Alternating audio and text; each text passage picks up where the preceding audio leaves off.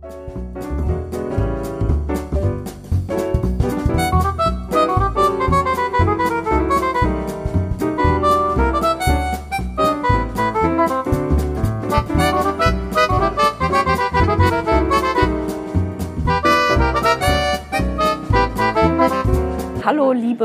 Zuhörer. Wir befinden uns am Tag 3 unserer Thüringen-Reise und wir sitzen in einem lauschigen Gastgarten. In Bad Frankenhausen. Genau. Zum alten, wie heißt das? In der alten Hemmelei. Alte Hemmelei, genau. Und es gibt hier sehr viel Lokalkolorit. Das, da, dagegen müssen wir ein bisschen ansprechen, aber das kriegen wir schon Das, hin. genau, da, Da, da hilft uns ja auch immer Auphonic. Ja, und Kräuterschnaps und Genau. genau. Das Hotel ist ein Fachwerkhaus. Ja, so ein wunderschönes Fachwerkhaus. Ja, Ein bisschen rustikal vom Charme her, aber ja. ja, Landhausmöbel. Also ich, ich gebe mir ehrlich zu, ich gebe mir ehrlich zu ne, äh, äh, hast du gemerkt, was mich sofort in den Bann geschlagen hat, als wir ankamen? Was?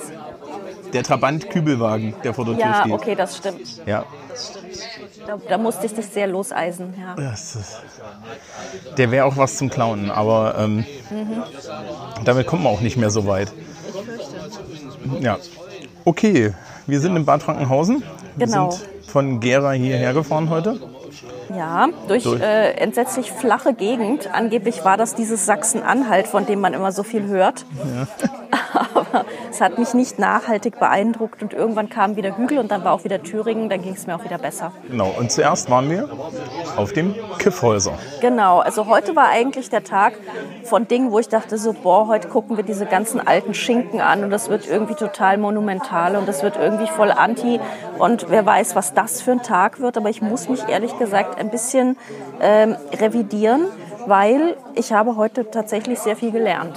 Ja, also monumental war es definitiv. Ja, Also wir fangen einfach beim Kiffhäuser an. fangen wir beim Genau, Kiffhäuser also an. auf dem Kiffhäuser steht das Kiffhäuser Denkmal. Ähm, ein Kaiser Wilhelm Denkmal. Genau. Und als wir ankamen, sind wir dann erstmal den Berg, haben die den Berg erklommen. Genau. ähm, also man kann natürlich, wenn man fußlahm ist, auch einen Shuttle Einen nehmen. Das ist auch klimatisiert. Ja, genau. Genau, aber Hat man uns gesagt. hat man uns gesagt. Wir haben das natürlich nicht genommen. genau, wir sind da im Schweiß unseres Angesichts und so. Ähm, genau, es gibt auch einiges an Gastronomie, aber das hat uns auch nicht so gut gefallen. Aber theoretisch ist man da wirklich rundum versorgt. Also ein klassisches Aufzug, Ausflugsziel mit allem drum und dran. Auch, wird auch noch in der Richtung ausgebaut. Also wir sind auf dem Rückweg den langen Weg gegangen und haben dann schon gesehen, wie da eine, eine Seilbahn in den Berg gehauen wird. Sehr, äh, sehr groß, um dann halt auch äh, behindertengerechter zu werden. Und ja, ne, dann kommst du so um die Ecke und dann steht auf einmal so ein riesengroßes wilhelminisches Denkmal da so rum. Genau. Ja. Und Ich lese hier übrigens gerade, wir haben nämlich auch ein, eine Broschüre hier bekommen. Ähm, das äh, Kiffhäuser, denk, äh, Kiffhäuser ist grundsätzlich das kleinste Mittelgebirge Deutschlands. Also Rekorde, Rekorde, Rekorde. Ne? Ja, das ist, ist ähm, das hat ja der, der Herr Kolbe dann auch erzählt. Es ist ein, so eine kleine Scholle, die da Eine rausgebrochen ist. Pultscholle. Genau, ich habe, ähm, ich habe damals, als ich noch ein kleiner Stift hier war und äh, in, der, in der Grundschule war, natürlich physikalische Karten von Thüringen ausfüllen müssen und die Mittelgebirge lernen müssen. Ja, das habe ich aber auch in Hessen. Ja. Und ähm, Ich weiß das, bis heute noch nicht, wo das Rothaargebirge ist. das ich auch nicht, aber es ist okay. Ähm, und der Kiffhäuser, der fiel halt immer raus, weil wir halt auch so Thüringen-Karten hatten und so. Also mir war das bekannt. Mir war halt hauptsächlich die Barbarossa-Sage bekannt. Und ja, wir- werden natürlich nachher in, in unsere Führung gleich reinhören. Also wir wurden empfangen von Herrn Kolbe, dem Genau, Heiko Kolbe ist der Leiter vom Kiffhäuser Denkmal, der Chef von das Ganze. Und äh, der hat das eigentlich sehr gut beschrieben. Ne? ja, Ja, genau. genau. Und ja, ich würde eigentlich sagen, wir hören in den Beitrag rein. Dann hören wir in den Beitrag rein.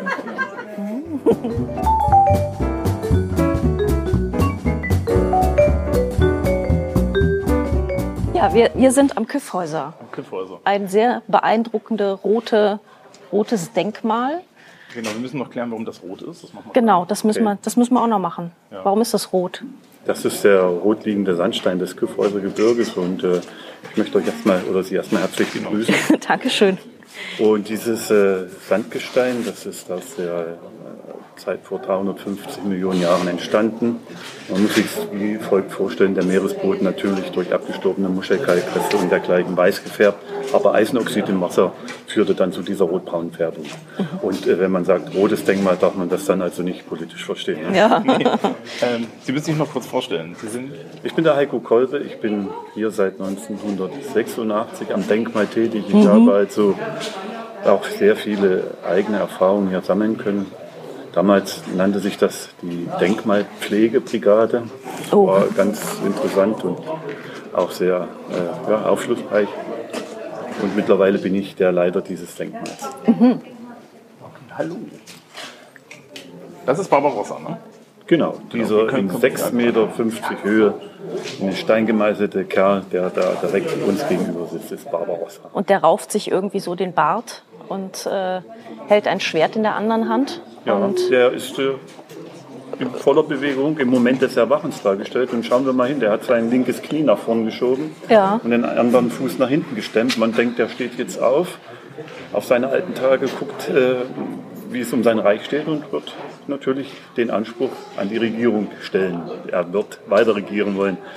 Die Sage entstand bereits im Mittelalter, nach dem Tode Friedrich I., so wie er ja ursprünglich heißt hieß es, der sei gar nicht tot, das könne nicht sein, wir wissen nicht, wo sein Grab ist und so weiter und so fort. Und er sitzt wahrscheinlich, so will es das Volk dann später hier im Küffhäuser in einem unterirdischen Schloss. warum ausgerechnet hier im Küffhäuser?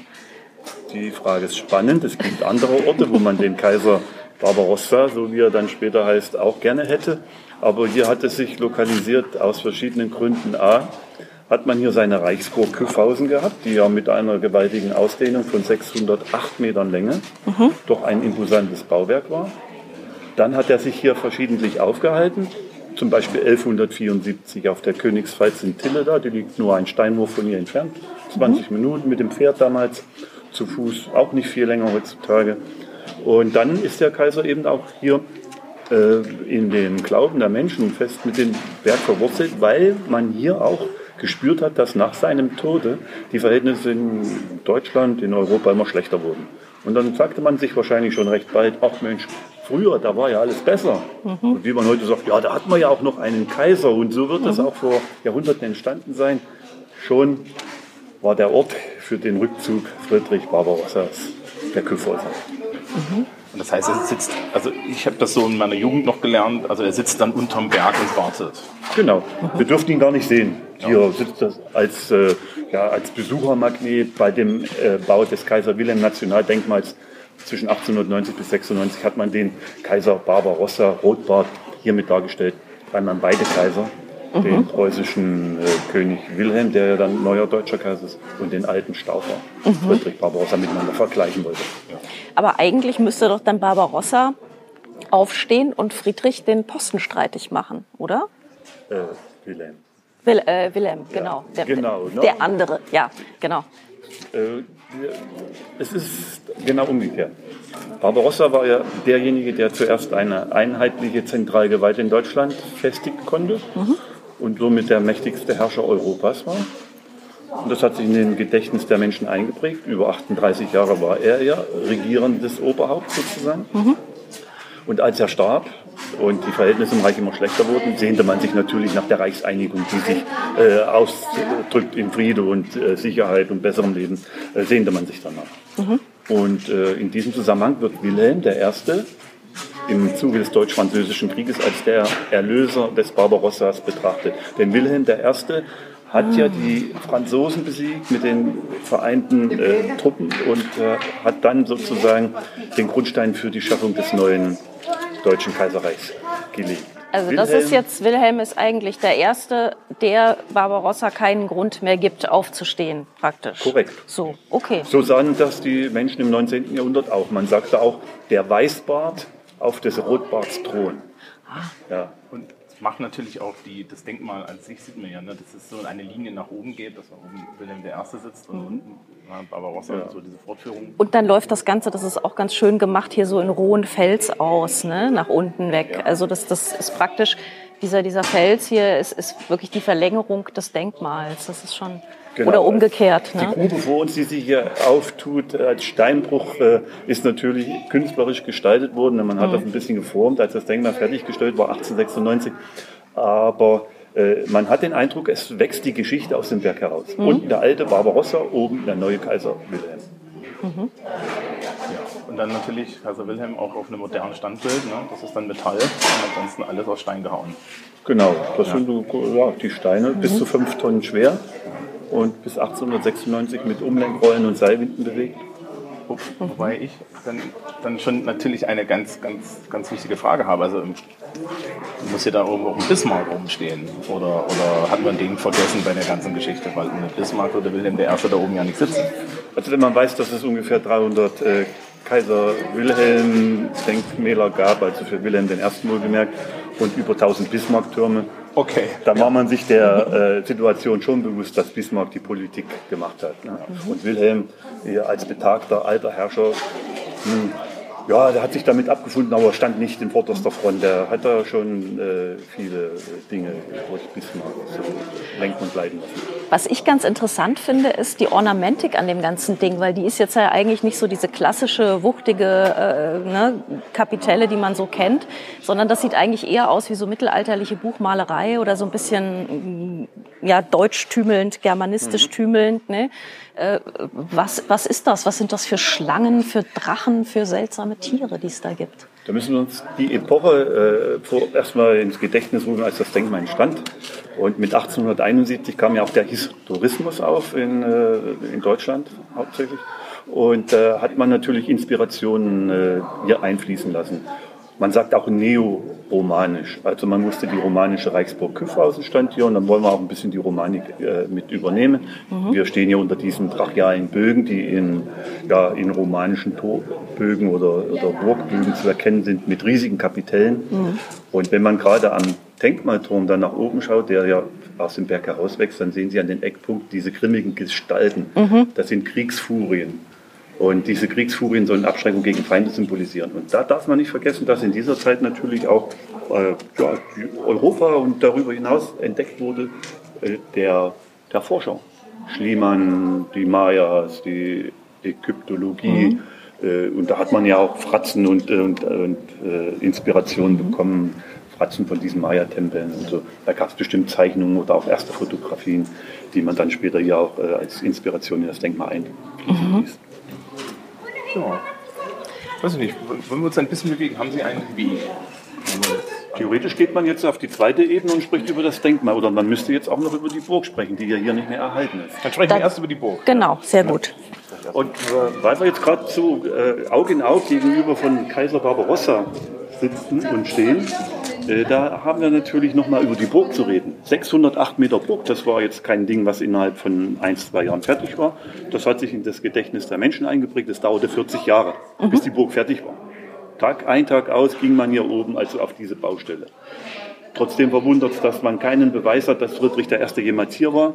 Er hielt sich sehr gerne in Italien auf, sechsmal ist es bewiesen, dass er mhm. dort auch für längere Zeit war. Und 1162 ließ er ja die Stadt Mailand zerstören, äh, weil sie ihm keinen Tribut zollen wollten, weil sie ihn nicht empfangen wollten und Geld schuldeten, so spricht man. Und da hat er sich ja den Spitznamen Barbarossa erstmal eingehandelt, als der mhm. Rotbart. Mhm. Und Rotbart lässt dann nach seinem Tode, hat er keinen Einfluss mehr auf diese Reichsburg, die ja nicht in Privatbesitz war, sondern theoretisch an den nächsten Herrscher geht. Aber der nächste Herrscher war ja Heinrich VI., sein Sohn, der lebte nicht lange. Nach ihm Friedrich II., sein Enkelsohn, und der zog die südlichen Gefilden des Reiches vor. Der hat sich halt in Italien aufgehalten. Die mhm. Burg verliert an Bedeutung, verfällt und später wird hier das Denkmal gebaut. Mhm. Aber Barbarossa ist tatsächlich, wie die, wie die Italiener ihn eigentlich genannt haben. Genau. Ne? Ja. Für uns heißt das Rotbart. Ja, genau. Ähm, das heißt, hier war mal eine riesengroße Burg und die ist dann komplett verschwunden und auf die Ruine wurde das Denkmal gebaut. Genau. Es gibt dazu die sogenannte Unterburg, Ruine östlich von uns, liegt 60 Meter tiefer geografisch gesehen, heißt deswegen Unterburg. Dazwischen gelagert die Mittelburg, die wurde im 16. Jahrhundert als Steinbruch äh, ausge Räuber, so könnte ich sagen. Also hat man alle Steine weggeholt. Und hier im Bereich des Denkmals stand die sogenannte Oberburg, die dann die Reste uns nicht mehr bekannt sind, die dann mit dem Denkmal überbaut wurden zwischen 1890 bis 1896. Mhm. Imposante Reste der Burg sind hier auch hier erhalten. Der tiefste Burgbrunnen der Welt, da kommen wir noch dazu. Mhm. Der äh, Barbarossa-Turm, den sehen wir noch, und das alte Eingangstor zur Burg. Mhm. Gut. Dann, dann, zweite Etage. Gehen wir ja. hoch, genau. Gut. Mhm. Passt das so halbwegs oder muss ich das noch super. etwas locker sein? Nein. Total super. Schön. Genau wie wir es haben wollten. Gut.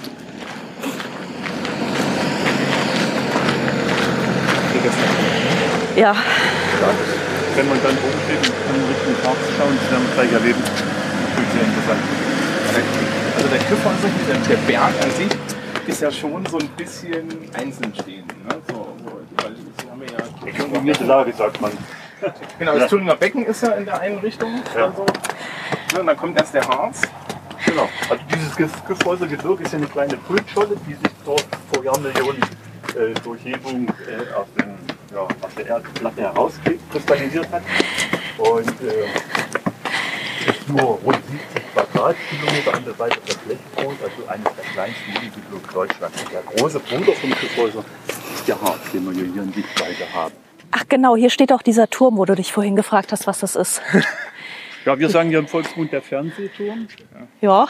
Und die haben den Angst, ne? Nö. Nee, kam mir gerade so vor. Nö, nö. Und der Fernsehturm ist ein, äh, ein Funkturm gewesen zur Verstärkung der Fernsehprogramme von DDR 1 und 2 und natürlich auch ein Lauschposten, das ist ja klar.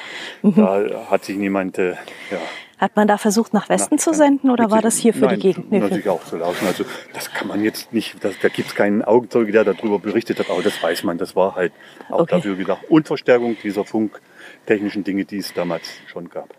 Und auch als Tourismusmagnet, weil man hochfahren konnte, Aussichtsplattform nutzen konnte und ein Café besuchen konnte. Ja. ja. Ja, jetzt stehen wir auf der zweiten Etage. Ja. Mit einem genau. weitaus besseren Blick, wie gesagt. Also das ist der Küpfhäuser und da hinten sieht man schon den Harz. Ja, genau. Ja. Vorgelagert die Goldene Au, die liegt 300 Meter tiefer und in vielen Liedern und Gedichten besungen. Die Goldene Au, das sagt uns ganz einfach, das ist ein fruchtbarer Ackerboden. Mhm. Die Bodenklasse liegt hier bei 80 Punkten. Und Getreideanbau hüllt die Goldene Aue tatsächlich auch in Gold. Wenn die Felder reif sind, ist es gelb, Gold. Ja, äh, gefärbt. Haben wir bei der Fahrt hierher schon gesehen. Also Felder ohne Ende, auch sehr, sehr große Felder. Mhm. Also ziemlich ziemlich viel Ackerland. Ja, die Grundstein äh, hat ja dann schon die, die DDR-Landwirtschaft gelegt. Ne? Das war Großfelder, äh, war natürlich gang und gäbe. Man konnte mit den Traktoren dann schnell mal ja. drüber über den Acker. Das hat in den 30er Jahren ganz anders ausgesehen, da, also des vorigen Jahrhunderts. Ja. Da gab es ganz viele schmale, kleine Flächen, die noch in kleinerer Wirtschaft betrieben wurden. Oder. Auf dieser ersten Hochterrasse, die wir jetzt über 41 Stufen erklommen haben, haben wir natürlich nun den Denkmalturm jetzt viel äh, deutlicher vor unseren Augen. Da sieht man nochmal unten diese grimmigen Gesichter, diese Kriegsfurien mhm. mit Schlangen und Kanonenkugeln, wo man eben davon ausgeht, dass das Inspiration aus Reisen anderer äh, in andere Länder war, die ja dann im 19. Jahrhundert gang und gäbe waren. Mhm. Das sind schon sehr kantig. Ne? Also, ja. Die ja. sehen sehr abschreckend aus. aus ne? Männliche Furien, das muss man dazu sagen. Aha. Und äh, wegen der, sieht man am Bart, ne? Krieger mhm. sollen das sein. Weil wenn man Furie hört, da zucken mhm. immer die Frauen, die hier mit den Reisegruppen dabei sind, die zucken immer zusammen. Ja. Und da kommen äh, auch Flammen aus den Köpfen der Furien, die werden hinten immer schmaler zu Schwertklingen. Darüber erhebt sich Wilhelm, der neue deutsche Kaiser von 1871, aus Kupferblech getrieben, diese Figur. Und Wilhelm und sein Pferd sind insgesamt 9,70 Meter hoch. Und unten rechts sehen wir einen germanischen Krieger. Der Germane soll die Wehrkraft des Reiches darstellen. Er hat uns auch im Auge. Ne? Der blickt mhm. direkt auf uns. Möchte meinen, er, er greift nach seinem Schwert. Er ist in voller Bewegung, kräftig wie er ist.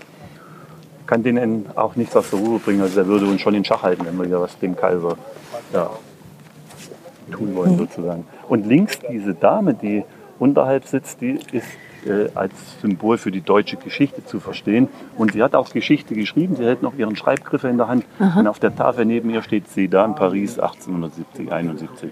Wow. Ja, Schlacht bei Sedan, ja. äh, Gefangennahme von äh, Napoleon Bonaparte, also Napoleons III. und ja. sozusagen für die Deutschen der Sieg über die Franzosen. Und was hat sie da am Kopf? Ist das ein Bärenfell?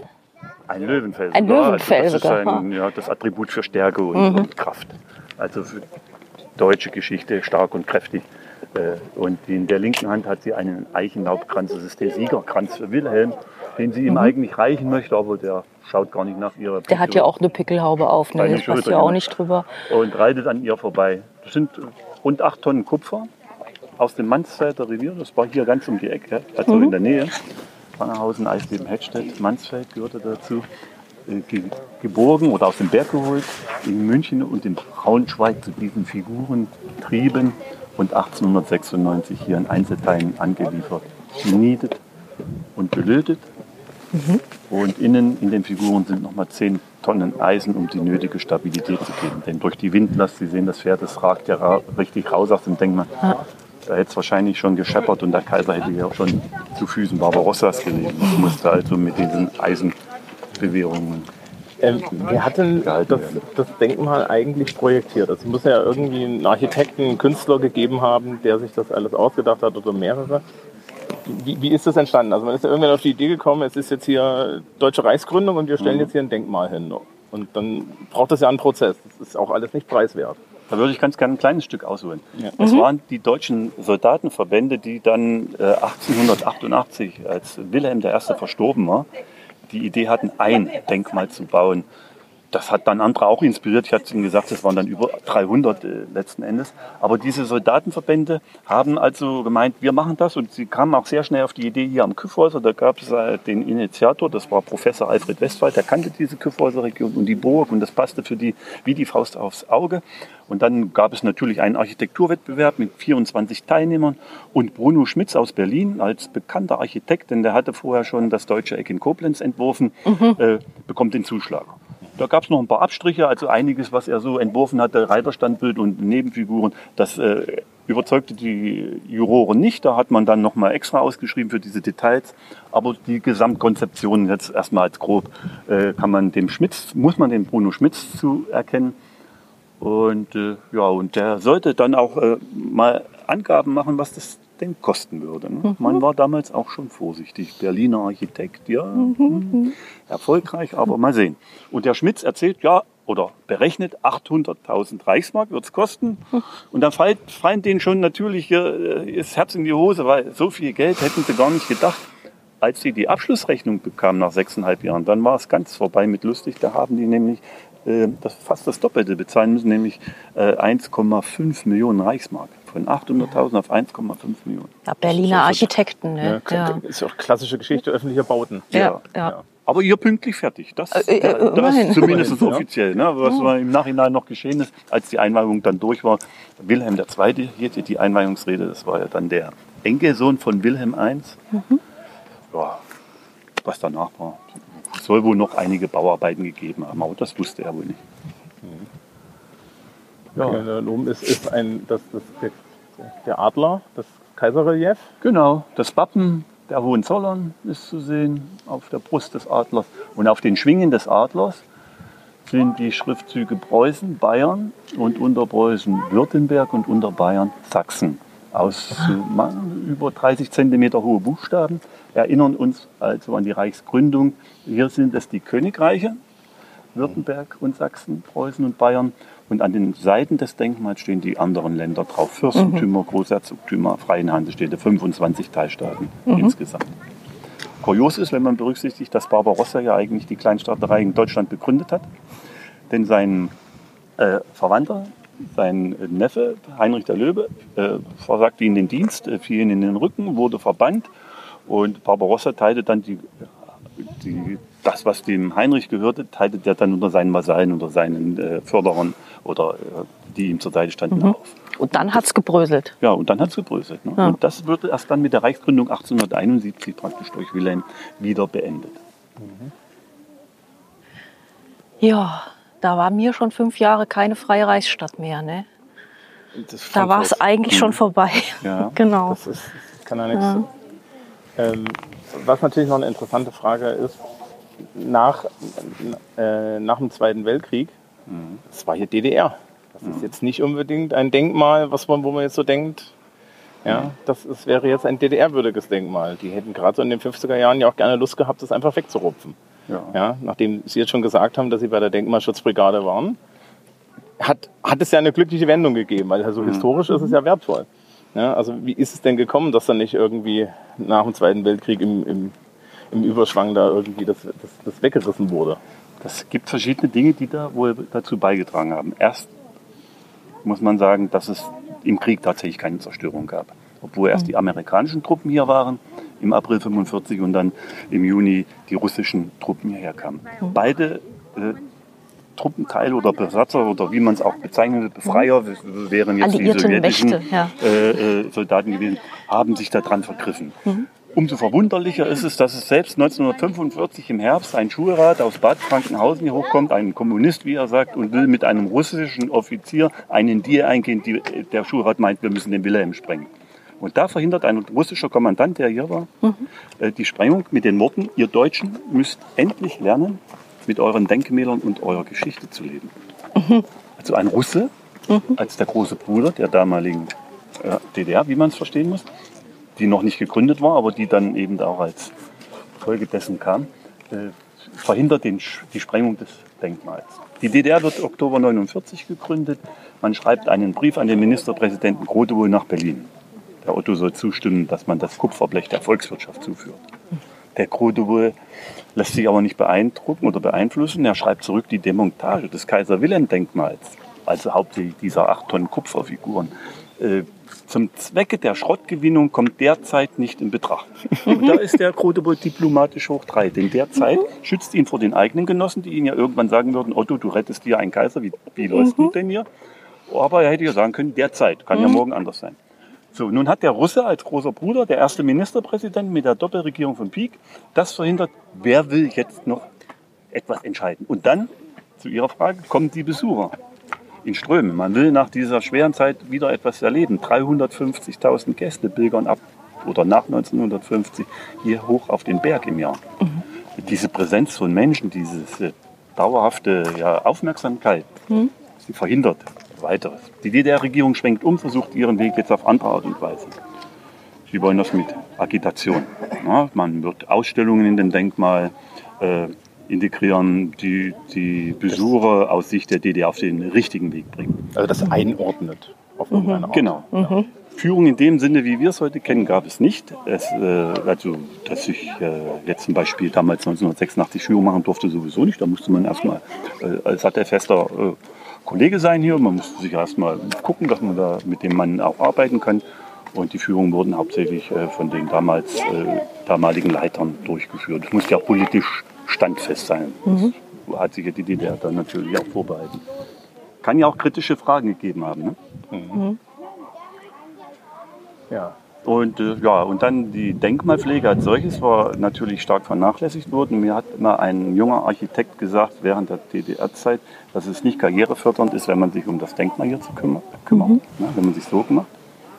Viele andere Dinge, woran man erkennen konnte, wenn, wenn ich sage Denkmalpflegebrigade, da, da war eben die Pflege äh, darin begründet, das Ding sauber zu halten, weil Baumaterial, was eigentlich äh, verbaut werden sollte, kam spärlich an. Das war einfach zu wenig. Das hat man gemerkt, das war nicht das Ziel, hier große Baulichkeiten oder Bauarbeiten durchzuführen. Nach 1990 begannen in vielen Bereichen Notsicherung und erste Restaurierungsarbeiten und bis heute sind ungefähr 14 Millionen Euro eingeflossen. Die nächsten 15 Millionen Euro sind verplant oder äh, ins Auge gefasst, museale Dinge, äh, Schrägaufzug. Das heißt, man kann behindertengerecht aus dem Tal äh, zu Füßen des Denkmalturmes diese 60 Meter nach oben fahren. Es wird ein neues Empfangsgebäude geben, was natürlich der Zeit entspricht. Äh, und viele andere Dinge auch werden dann hier mit angefasst. Ja, man sieht ja schon überall, hier stehen die Kräne rum, unten standen die Bau, äh, die großen Schuttcontainer. Also hier, hier tut sich so schon durchaus was gerade. Genau.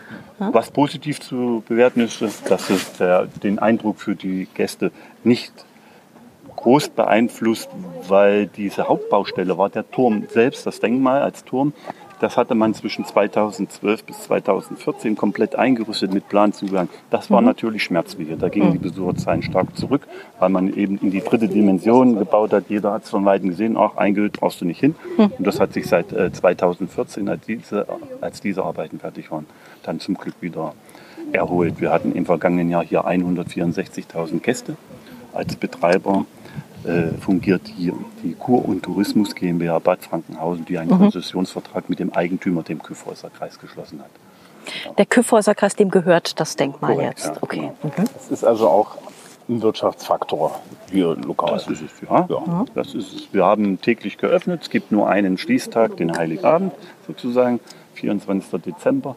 Äh, ja, dann nimmt man alles mit, Sonn- und Feiertags und dergleichen. Ja. Und äh, wir kommen ja nicht umhin, auch mal über äh, die Corona, Corona-Zeit äh, zu sprechen. Wir hatten geschlossen vom 18. März bis zum 27. April. Dann haben wir hier wieder öffnen dürfen. Wir haben strenge Hygienemaßnahmen und Regeln einzuhalten, was wir sehr gern tun. Es ist das Kreiswahrzeichen und wir sind daran interessiert, dass unsere Gäste gesund zu uns kommen und auch mhm. gesund wieder nach Hause gehen. Und die Mühe lohnt sich. Wir haben ich sage ganz einfach, 99,9 Prozent äh, zufriedene und glückliche Leute, die diese Mühe anerkennen und sagen, weiter so, hm. hier kann man getrost herkommen, hier fühlt man sich mhm. gut und geborgen und sicher. Ja, naja, das ist auch natürlich etwas, was man Freiluft sehr gut genießen kann. Ja. Und ähm, in dem Turm ist, ist dann jetzt ein Museum drin. Ich weiß mal, da oben habe ich auch schon Leute gesehen. Hm, man kann 250 Stufen nach oben steigen. Okay. Ja. Und, äh, ja, die Sicht hier gefällt mir eigentlich schon ganz gut. Jetzt weniger wegen, wegen der Höhe. Das ist von hier aus auch schon Stufen. sehr schön. Wir ja. haben genug ja. Stufen schon. Ja, man darf zeitgleich auch nur 30 äh, Personen im Turm haben mhm. oder reinlassen. Das wird über den Einlass kontrolliert. Da sitzt also eine Kollegin oder ein Kollegen. Vielleicht gilt das als Entschuldigung. Sagen ja. Sie einfach, Sie haben keine Zeit zum Warten. Ne? Genau. Mhm. Ihre lieben Hörer werden es durchgehen lassen. Den werden wir den Teil einfach rausschneiden. Ja.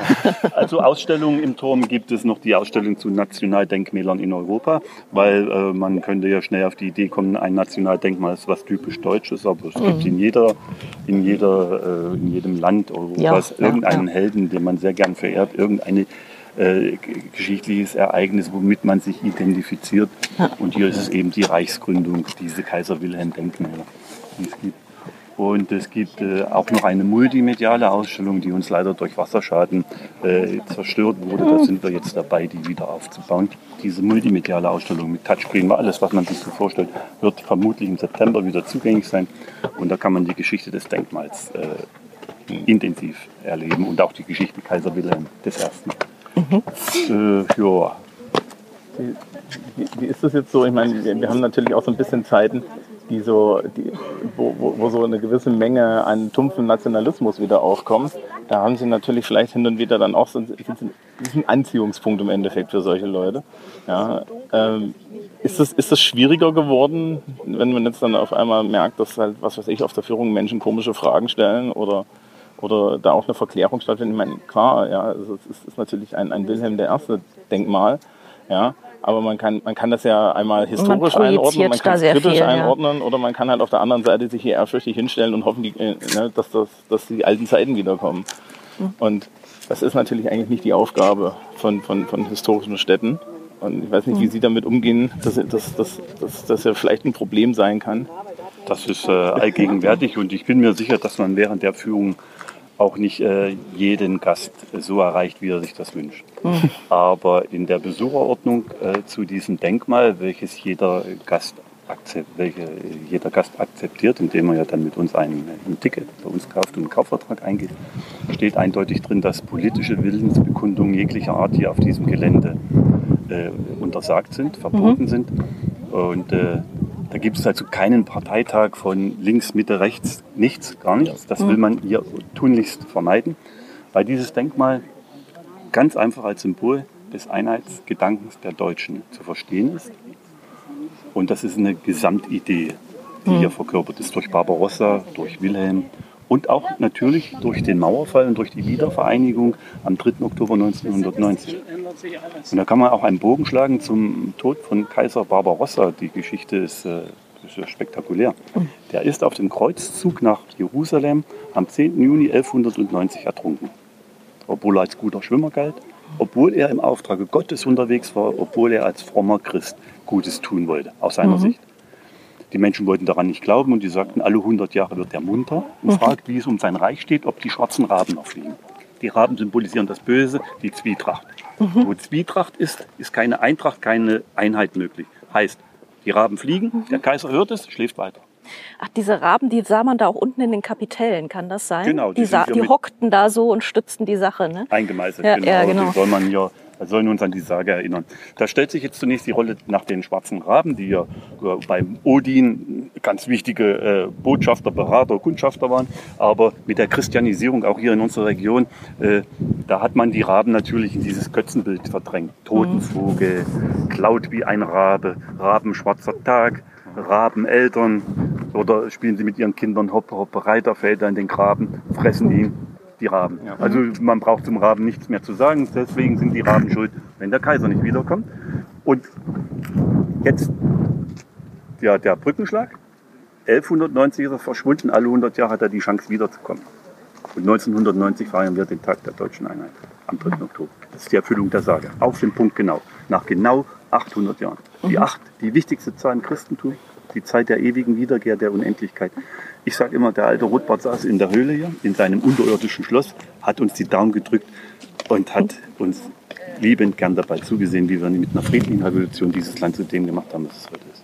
Ganz einfach. Punkt. Und da braucht es keine politischen Willensbekundungen. Wenn wir sie auch nicht vermeiden können. Ja. Aber Ihre Frage wird jetzt kommen. Wie steht es darum? Ja. Es hält sich in Grenzen, aber jede tut weh. Ja,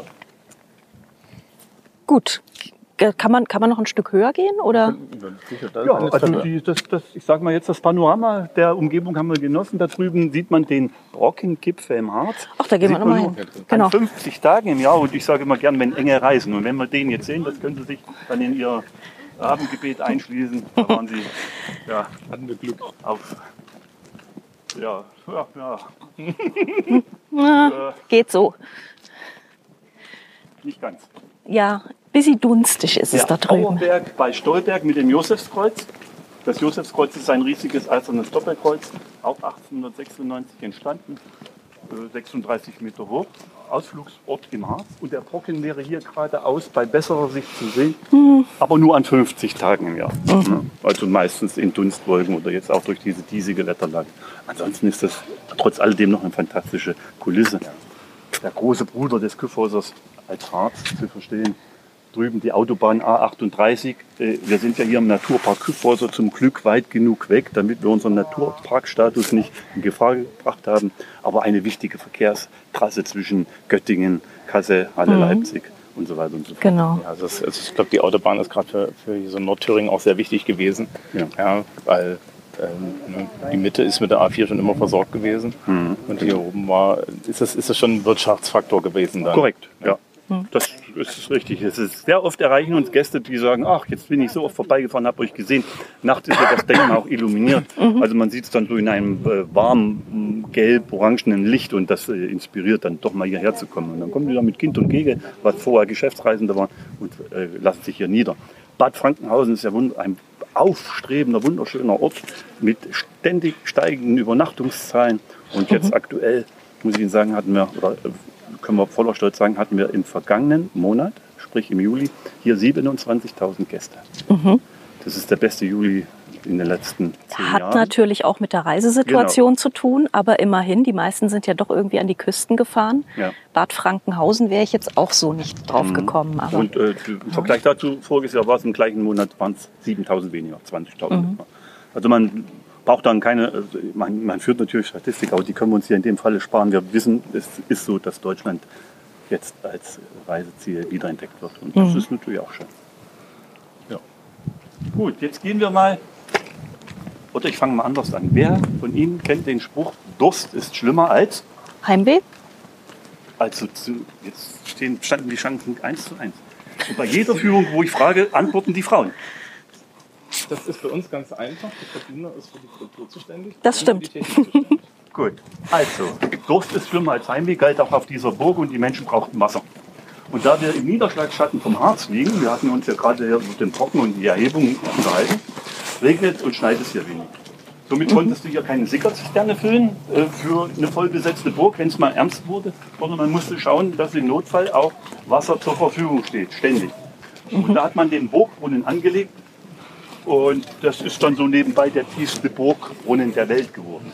176 Meter tief, 30 Jahre Arbeit und die armen Kerle fanden dann endlich unten Wasser. Also denen ist bestimmt ein Stein vom Herzen gefallen, glaube ich. Was, durch was für ein Material haben die sich da gewühlt? Durch den roten Sandstein, das ist das Rotweg, roter Sandstein. Also die haben sich wirklich, da kam da nicht irgendwann mal Erde mit dem oder irgendwas harmloseres, sondern die Nein. haben da wirklich durchgemeißelt. Genau. Macht die Sache natürlich in Sachen Verbau etwas einfacher. Es war stabil, man musste keine, kein Beton war nicht, aber man musste es nicht ausstützen oder abstützen. Und unten, wo das Wasser läuft, ist Granit. Das ist die Erde, nächste erdgeschichtliche Schicht. Der Granit ist kompakter, dichter, weniger Spalten und da lief das Wasser drüber lang und hat sich dann neun Meter im Wasser äh, im Brunnenschacht gesammelt. Das Wasser hochzuholen war das nächste Problem. Wenn man da so eine Dusch- oder Badenachetei hat, ne, dann wird es eng.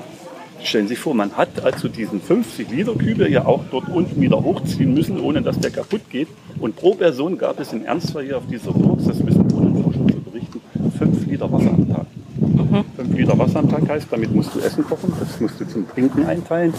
Man muss es äh, zum Waschen der Kleidung nehmen und natürlich auch zur Körperpflege. Und das ist sparsam. Ja, das ist sparsam. Als ich das gelesen habe, habe ich gesagt, jetzt weiß ich, wo der Spruch entstanden ist.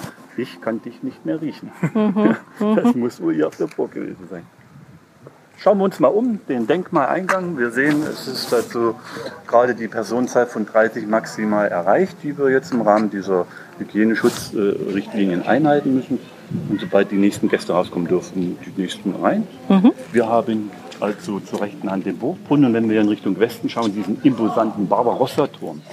Der wird so bezeichnet, weil es eben die Burg äh, Barbarossas war, die Reichsburg war und unter Barbarossa fertiggestellt wurde. Die war also dann mit diesem Namen aus touristischen Zwecken später. War das wirklich der Bergfried dieser Burg, der noch stehen geblieben Nur ist? einer von So- vielen. Ein- Es gab ganz viele dieser Türme. Wie das aussieht, sehen Sie hier im Burgmuseum. Da ist ein Modell. Da kann man Mhm. erkennen, dass das eine Wahnsinnsburg war. Und nur allein an diesem Turm kann man diese Arbeiten mal nachvollziehen. Die Mauerstärke am Sockel des Turmes ist 3,50 Meter. Also das ist schon sehr stabil, weil man ja auch 30 Meter hochbauen wollte. Jetzt stehen noch 17 Meter. Also noch 13 Meter oben auf war der komplette Turm. Und äh, der Eingang war dort oben in der Höhe in 10 Meter.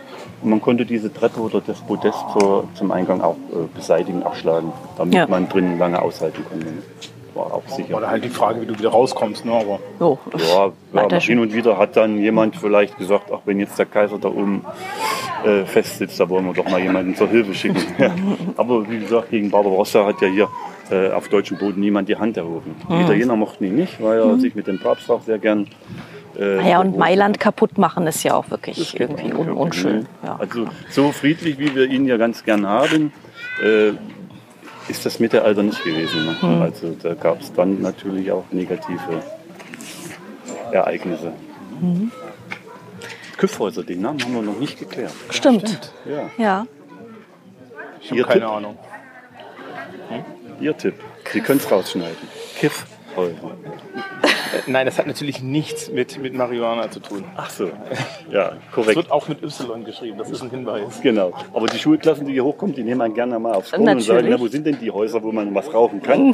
Und dann kann man das aber erläutern. Dieser Name hat entweder hat er zwei Ursprünge eventuell. Der erste Ursprung äh, ist, der, dass das aus dem Begriff oder aus dem Namen Kaif Huse entstand. Und Kaif Huse heißt Streithaus. Keifen für Streit, Huse für die Häuser der Burg. Es war ein Streithaus, was hier stand. Damals hieß es Küffhäuser, äh, Kaifhuse, heute heißt es Küffhäuser. Oder aus dem Begriff Kuppese. Und das heißt Haus auf der Kuppe. Und dieses äh, sieht man, wenn man unten durch die Goldene Aue fährt, wie diese Bergkuppe sich erhebt. Die Burg wurde von den Menschen gesehen und dann haben die eben gesagt, da oben auf dem Berg steht ein Haus oder auf der Kuppe steht ein Haus. Kuppese, Küffhäuser oder Kaifhuse, Küffhäuser. Beide Varianten stehen im Raum. Ja. So, und wir sind jetzt hier auf dem alten Burggelände und man sieht hier auch noch so Mauerreste überall. Ja, in den So. 30er Jahren hat man dieses Areal nochmal gestaltet. Ab 1933 äh, mit der Machtübernahme Adolf Hitlers kamen dann auch Ausstellungen in diesem Denkmalsturm. Die vorhergehenden Auftraggeber hatten gar kein Geld, die waren ja durch diese enorm hohen Baukosten total verschuldet. Ja, und dann zog hier der, der braune Wind durch die Gemäuer und da wurden eben auch durch Ausgrabungsarbeiten in der Unterburg, durch den Reichsarbeitsdienst Dinge gebogen, die man ausstellen wollte. Entstand zum Beispiel das Museum da wurde der Brunnen erst freigelegt, den hat man während der Bauarbeiten zum Denkmal gar nicht angefasst, das hat man gar keinen Wert drauf gelegt. Mhm. Ja, und dann, was Sie hier so alles sehen, auch dieses Verwaltungsgebäude, ist dann alles in dieser Zeit entstanden. Mhm. Da kommt man den Bogen vor dem Denkmal herum und kommt zur Kasse und das nennt sich Erfurter Tor, weil es in Richtung Süden zur Stadt Erfurt liegt. Mhm. Und da kann man mal die äh, Variante des Zuganges zum Burgareal erkennen. Das war auch damals schon das Burgtor, oder? Ja, genau. Ja. Das ist sogar das wichtigste Burgtor, weil hier ein Kontakt oder ein direkter Weg zur Königspfalz in Tille da war.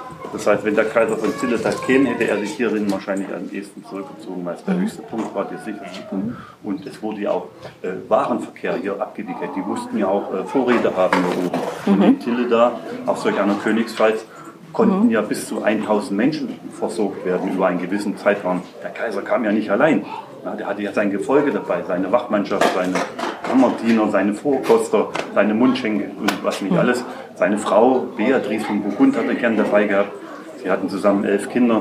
Mhm. Man sagt heute, es war eine der schillerndsten Ehen des Mittelalters, weil er sie wirklich abgöttisch geliebt hat. Mhm. Ja, und dann wollte der Kaiser, wenn der wirklich mal hier wäre, wäre der durch dieses Tor gekommen. Er hätte sich halt zuvor, seine Truppen hätten sich vorne melden müssen der Kaiser kommt, dann öffnet man das erste Tor.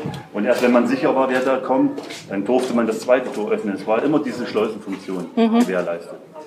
Und hier guckt man jetzt nicht auf die Goldene Auer, sondern man ist jetzt direkt gegenüber und schaut hier auf so Hügel mit Wald, mit sehr dichtem Wald. Was ist das jetzt hier für eine Landschaft? Oder? Das ist unser Kyffhäusergebirge. Das ist das Kyffhäusergebirge, genau. okay. Und es sind hauptsächlich Eichen und Buchen hier auf der, äh, auf der Nordseite sind es hauptsächlich Buchen gegenüber. Wenn der Berg wieder abfällt, sind es die Eichen, die sehr wärmer und trockener liegen. Mhm.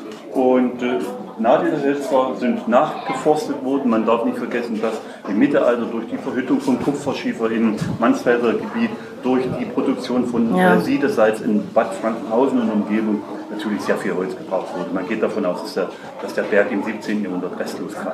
Das also war kein Brot am Koks und Kohle und alles sowas äh, zum Einsatz kam. Hat man ja mhm. jeden Stück Holz, jedes Stück Holz Okay. Gut. Wir haben eine tolle Frage von, von meinem Kumpel Holger gelernt. Haben wir noch was vergessen? Ja, wir haben vergessen, dass wir uns jetzt maximal 35 Minuten hier unterhalten haben und die Geschichte äh, tagfüllend wäre. Ja, ja. Aber die wesentlichen Dinge, die man unseren mhm. Gästen hier mit auf den Weg gibt, damit sie einen groben Überblick haben.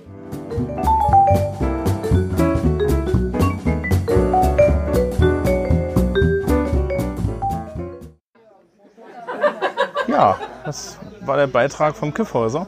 Ja. Äh, der primäre Eindruck, der bei mir übrig blieb, war, dass es unheimlich spannend ist, wie man aus sowas, was ja, also es ist, es ist natürlich ein national, nationalistisches Monument, mhm. aber äh, ich fand es sehr toll, wie man das, also, also wie auch in, Erzäh in der Erzählung das geschafft wurde, ähm, die, diese, das wegzunehmen und so, eine, so, so, so die andere Betonung hinzustellen. Ne? Mhm. Es ist halt ein nationalistisches Monument der Einheit Deutschlands und man kann das auf verschiedene Arten sehen. Ja. Und auch, auch so, man hat gut gemerkt, dass die Positionierung eine, eine war, die halt eben nicht politisch ja, ja. ist und, und dass er auch so, so, so diese, dieser dieser Wunsch dahinter steht, das wirklich als Denkmalstätte zu haben. Ja, und es ist ein wirklich, eine wirklich schöne Denkmalstätte und man kann auch viel lernen. Mhm. Ja, und wir haben auch erfahren, dass ähm, der Teil, wo es dann darum geht, wie eigentlich die, die DDR damit umgegangen ist. Das ist ja auch in unserer Führung so ein bisschen angeklungen. Mhm.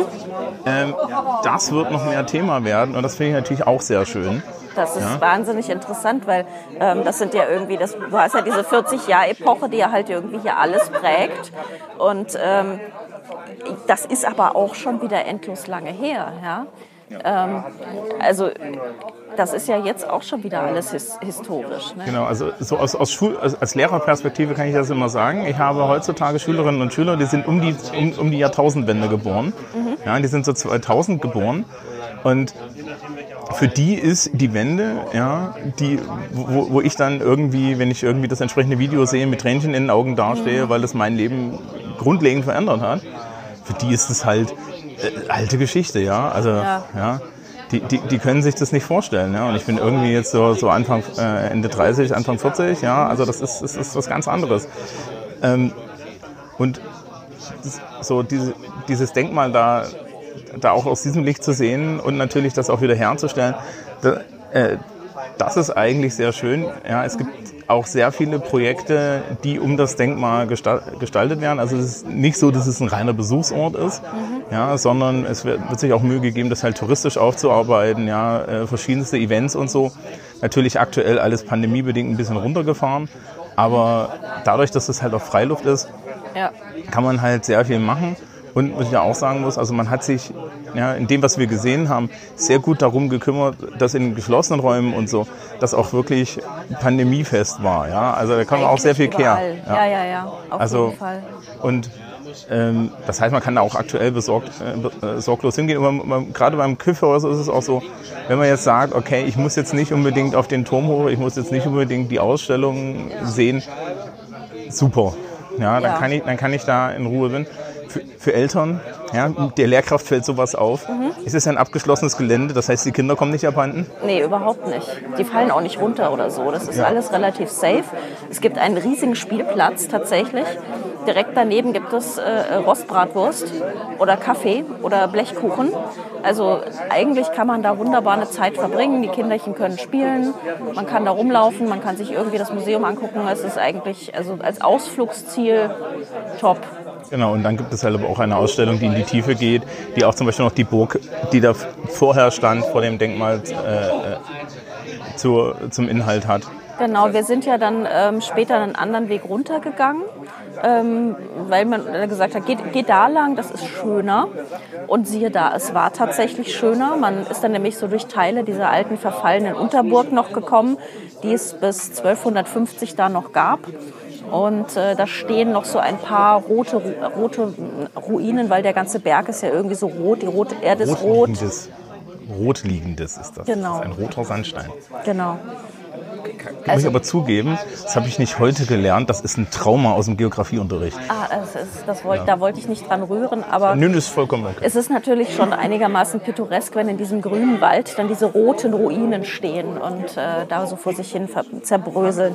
Und da kann man auch hin und kann sich das angucken. Es gibt Schilder und so. Also, ja. Und der, äh, was wir auch gesehen haben, die Zu- und die Abfahrt auf diesem Berg scheint ein Motorradfahrer Eldorado zu sein. Absolut, absolut, ja. Also es führen sehr schöne Panorama, äh, Serpentinenwege da, Wege da hoch und auch wieder runter und ähm, da wird man ziemlich oft überholt. Ja, und, und es gab auch schöne Schilder, wo drauf stand, dass man sich doch als Motorradfahrende Person ein bisschen an die Geschwindigkeitsregelung halten möchte, weil ich glaube, da sind ein paar Leute zu viel in den Abgrund geschossen. Ich glaube auch, ja. ja Aber ja, wir sind dann die andere Seite runtergefahren, nach Bad Frankenhausen rein. Genau. und dann einen Wolkenbruch später. Einen Wolkenbruch später und ähm, man muss vielleicht sagen, wenn man nach Thüringen reist, muss man ein bisschen aufpassen, wenn man Vegetarier ist. Ähm, vielleicht sollten wir die Warnung ungefähr Ja. an dieser Stelle anbringen, weil eigentlich ist es alles hier schön und ich komme hier auch wunderbar klar und Klöße sind natürlich das Beste der Welt und so alles, alles herrlich, Ja, ja. Aber wenn man sich nicht von Beilagensalaten ernähren möchte, dann hat man es nicht ganz so leicht. Das muss man halt schon sagen. Also ich habe ja, ich bin ja eigentlich Überzeugungsvegetarier und habe aber vor dieser Woche schon ausgerufen, dass ich da, da im Notfall drauf verzichte. Ja, und es gab jetzt schon mehrfach die Chance, darauf zu verzichten, weil es einfach, ja, es nicht geht und teilweise dann auch Die Vegeta- Chance zum Verzicht, das finde ich sehr schön formuliert von dir. Die, zum, Ver- naja, andere Leute glauben ja, dass Vegetarismus ein Verzicht ist, das sehe ich jetzt nicht so.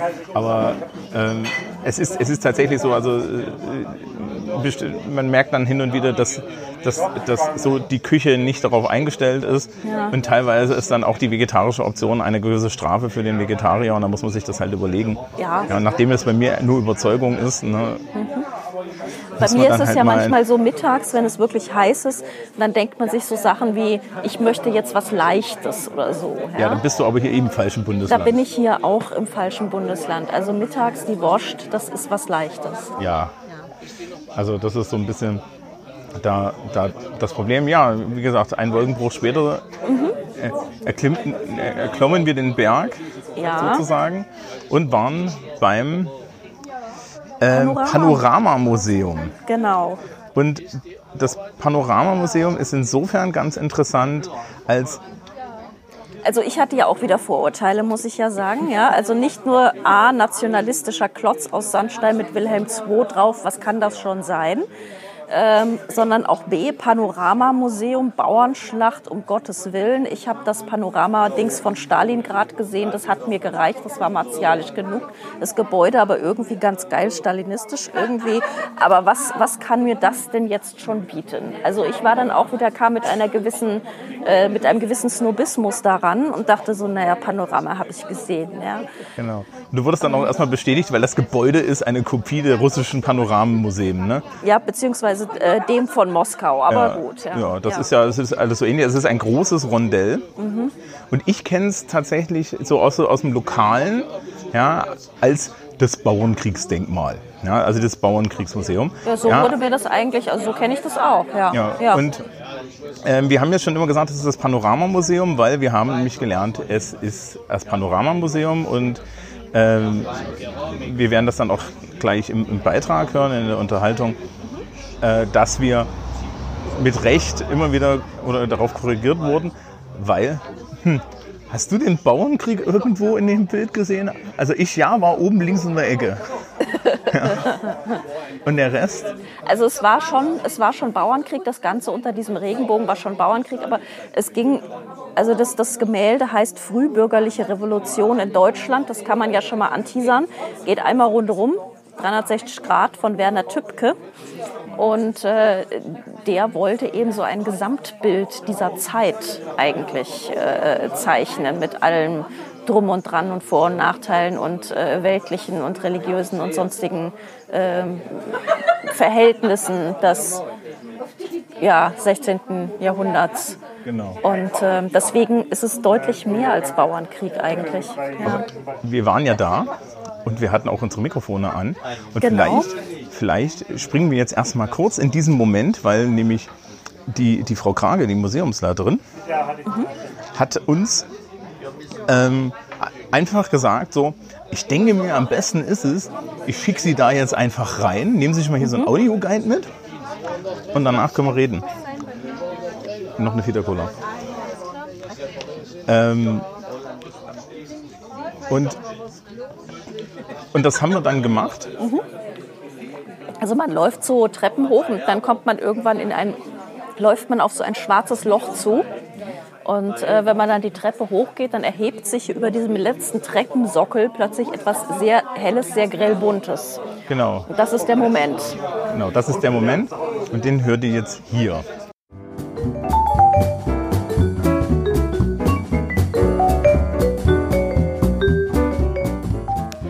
Werden gerade ein bisschen von Farbe erschlagen. Das denke ich mir auch. Boah, ist das bunt. Ja. Das ist sehr, sehr bunt. Ich muss mich jetzt mal irgendwo hinsetzen. Ja. Das ist so ein bisschen wie diese, ähm, wie diese Bräugelwimmelbilder, ne? Ja, es ist, es ist auf jeden Fall nicht so schlimm wie Rammelwurstwurst. Aber ich sehe da hier diesen Babelturm, der sieht sehr bräugelsch aus. Und da ist dann, da ist dann Lotto zum Beispiel. Und ansonsten sehr viele Bauern. Viel Gewimmel, viel Schlachtengetümmel. Da hinten ist eine Welt in einer Kugel. Das ist schon wieder so boschig. Ja, also es ist auf jeden Fall. Best of Mittelalter, also Best of spätes Mittelalter. Ja, aber gleichzeitig halt das Bild ist eigentlich modern. Ja, Ja, mit den surrealen Anteilen, mit den mit den ineinander übergehenden Sachen. Ja, aber auch, auch so eine gewisse Art von, von Realismus, aber auch diese mittelalterlichen Figuren, die halt nicht so ganz so anatomisch korrekt sind. Ja, und hier kniet auch irgendwie so ein, so ein Tod dazwischen mit Schädel. Ja. Mhm. Das ist jetzt hier Winter. Aha. Da ist auch irgendwie eine Belagerung. Ja. Wir haben mehrere Jahreszeiten hier auf einem Bild. Ja, ne? Winter, Frühling, Sommer. Und so allegorische Figuren. Ich sehe da drüben rechts am unteren Ende vom Regenbogen ist eine Fortuna. Die steht nämlich normalerweise mit ihrer Waage immer auf der Kugel, aber da ist sie gerade abgerutscht, die Fortuna. Mhm. Jetzt sitzt jemand anderes drauf. Ach, die, die stimmt. Die rutscht, die rutscht ab, weil die Fortuna gerade nicht so viel Fortuna bringt.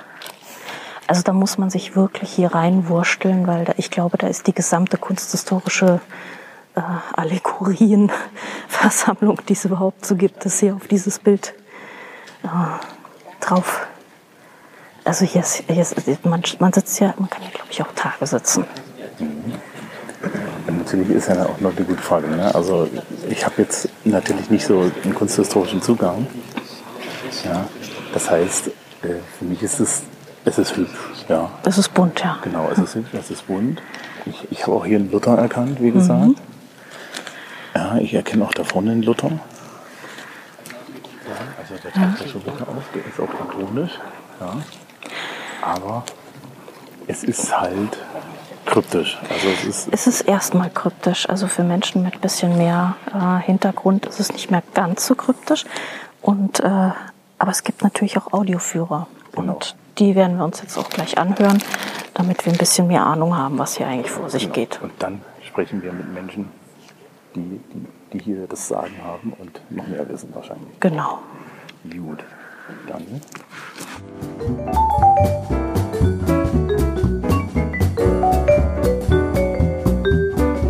Ja, und dann haben wir beide uns hingesetzt und haben Audioguide gehört. Genau, wir haben Audioguide gehört. Danach waren wir schon deutlich schlauer. Wir haben jetzt den kurzen gehört, der dauert so eine halbe Stunde. Es gibt für die Freaks auch noch eine Extended Version, die dauert dann irgendwie so 70 Minuten, sagte man uns. Und ähm, das ist dann sowas wahrscheinlich fürs nächste Mal vorbeikommen. Ne? Wobei, wir haben das ja dann auch gehört, die tollste Sache ist eigentlich, wenn dann Corona wieder vorbei ist, dass man eine persönliche Führung bekommt. Genau. Also das machen die eigentlich sehr oft, dass man da ähm, dann durchgeführt wird. Und vor allem kann man dann natürlich auch Fragen stellen und nochmal so, was ist denn das für ein Männchen und so. Ähm, was natürlich deutlich charmanter ist, als wenn da alle mit ihren Guides rumstehen. Schön ist im Übrigen, ich habe ja in der, in, in, in der Reaktion gleich gesagt, das da, das da ist Luther. Das war nicht Luther. Das Nee. war, war, war Thomas Münzer. Das Münzer kommt einfach zweimal vor, weil der. Und ja, star- sticht halt auch so in schwarz heraus, ne? also in seinem Talar. Äh, und, und Luther kommt auch vor, allerdings an einer ganz anderen Stelle. unter ferner liefen mehr so. Ja. Und ja, es ist also definitiv kein, kein, Schlachtenmural. Ne? Es ist also Überhaupt nicht. Also das Stalingrad-Panorama sieht anders aus. Und vor allem ist es auch von deutlich mehr nationalem Pathos getrieben, ähm, was man diesem äh, Revolutions, frühbürgerlichen Revolutionsbild in Deutschland äh, jetzt wirklich nicht attestieren kann. Also das ist ein, ein Bild dieser Zeit und stellt eben das Denken der Zeit dar, aber es zeigt jetzt keine glorreiche Revolution. Ja. Ja, also es ist eine Überraschung gewesen. Ne? Also, es ist total ich glaube, für überraschend. dich noch mehr als für mich. Ne? Ja, ist- ja, ja, absolut. Ja, und dann haben wir die Chance gehabt, mit Frau Krage noch zu, zu sprechen Genau. und ähm, noch so ein paar äh, Fragen zu klären. Also ich, mich, mich hat auch wieder so ein bisschen interessiert. Ähm, sie ist darauf ja schon ein oder zweimal eingegangen, als wir so, so über die Treppen hochgegangen sind und so. Es ist ein Staatsauftrag gewesen, aber es sieht halt nicht wie einer aus. Überhaupt nicht. Ja. Und, und diese und weitere Fragen haben wir mit, noch mit Frau Krage besprochen und das hört ihr jetzt. Genau.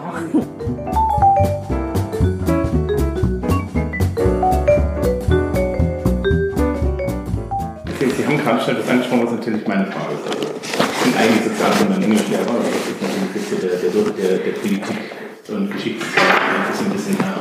Also er hat sich dagegen verworfen, dass das politisch, ähm, dass es politisch ausgenutzt wird. Gleichzeitig ist es ein Staatsauftrag gewesen. Also die, die SED hatte hier ja einen Plan. Genau. Die, hat ihm das gefallen, dass er das. Weil es ist ja, also es ist jetzt nicht das, was man sich, sich so vorstellt. Ne? Also, also Sie haben schon vorhin gesagt, Bauernkriegs äh, es ist halt kein Bauernkriegspanorama. Ne? Also das ist, das ist, ganz im Gegenteil. Also jetzt nach dem, nach dem Audioguide und so ist eigentlich klar, das ist ein tiefes philosophisches Werk. Ähm, das war jetzt nicht unbedingt das, was die SED da bestellt hat. Nee, gar nicht. Nee, das hat, bestellt hat er das nicht, der Staat. Ähm, aber er musste mit dem Ergebnis einfach leben, weil niemand anderes da war, der diesen Auftrag überhaupt übernehmen wollte. Ja. Weit und breit niemand in Sicht.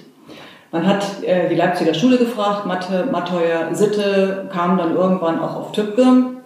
Und Tübke hatte sich erst einmal dann auch Zeit ausbedungen, mhm. ja, zu überlegen, will ich das überhaupt?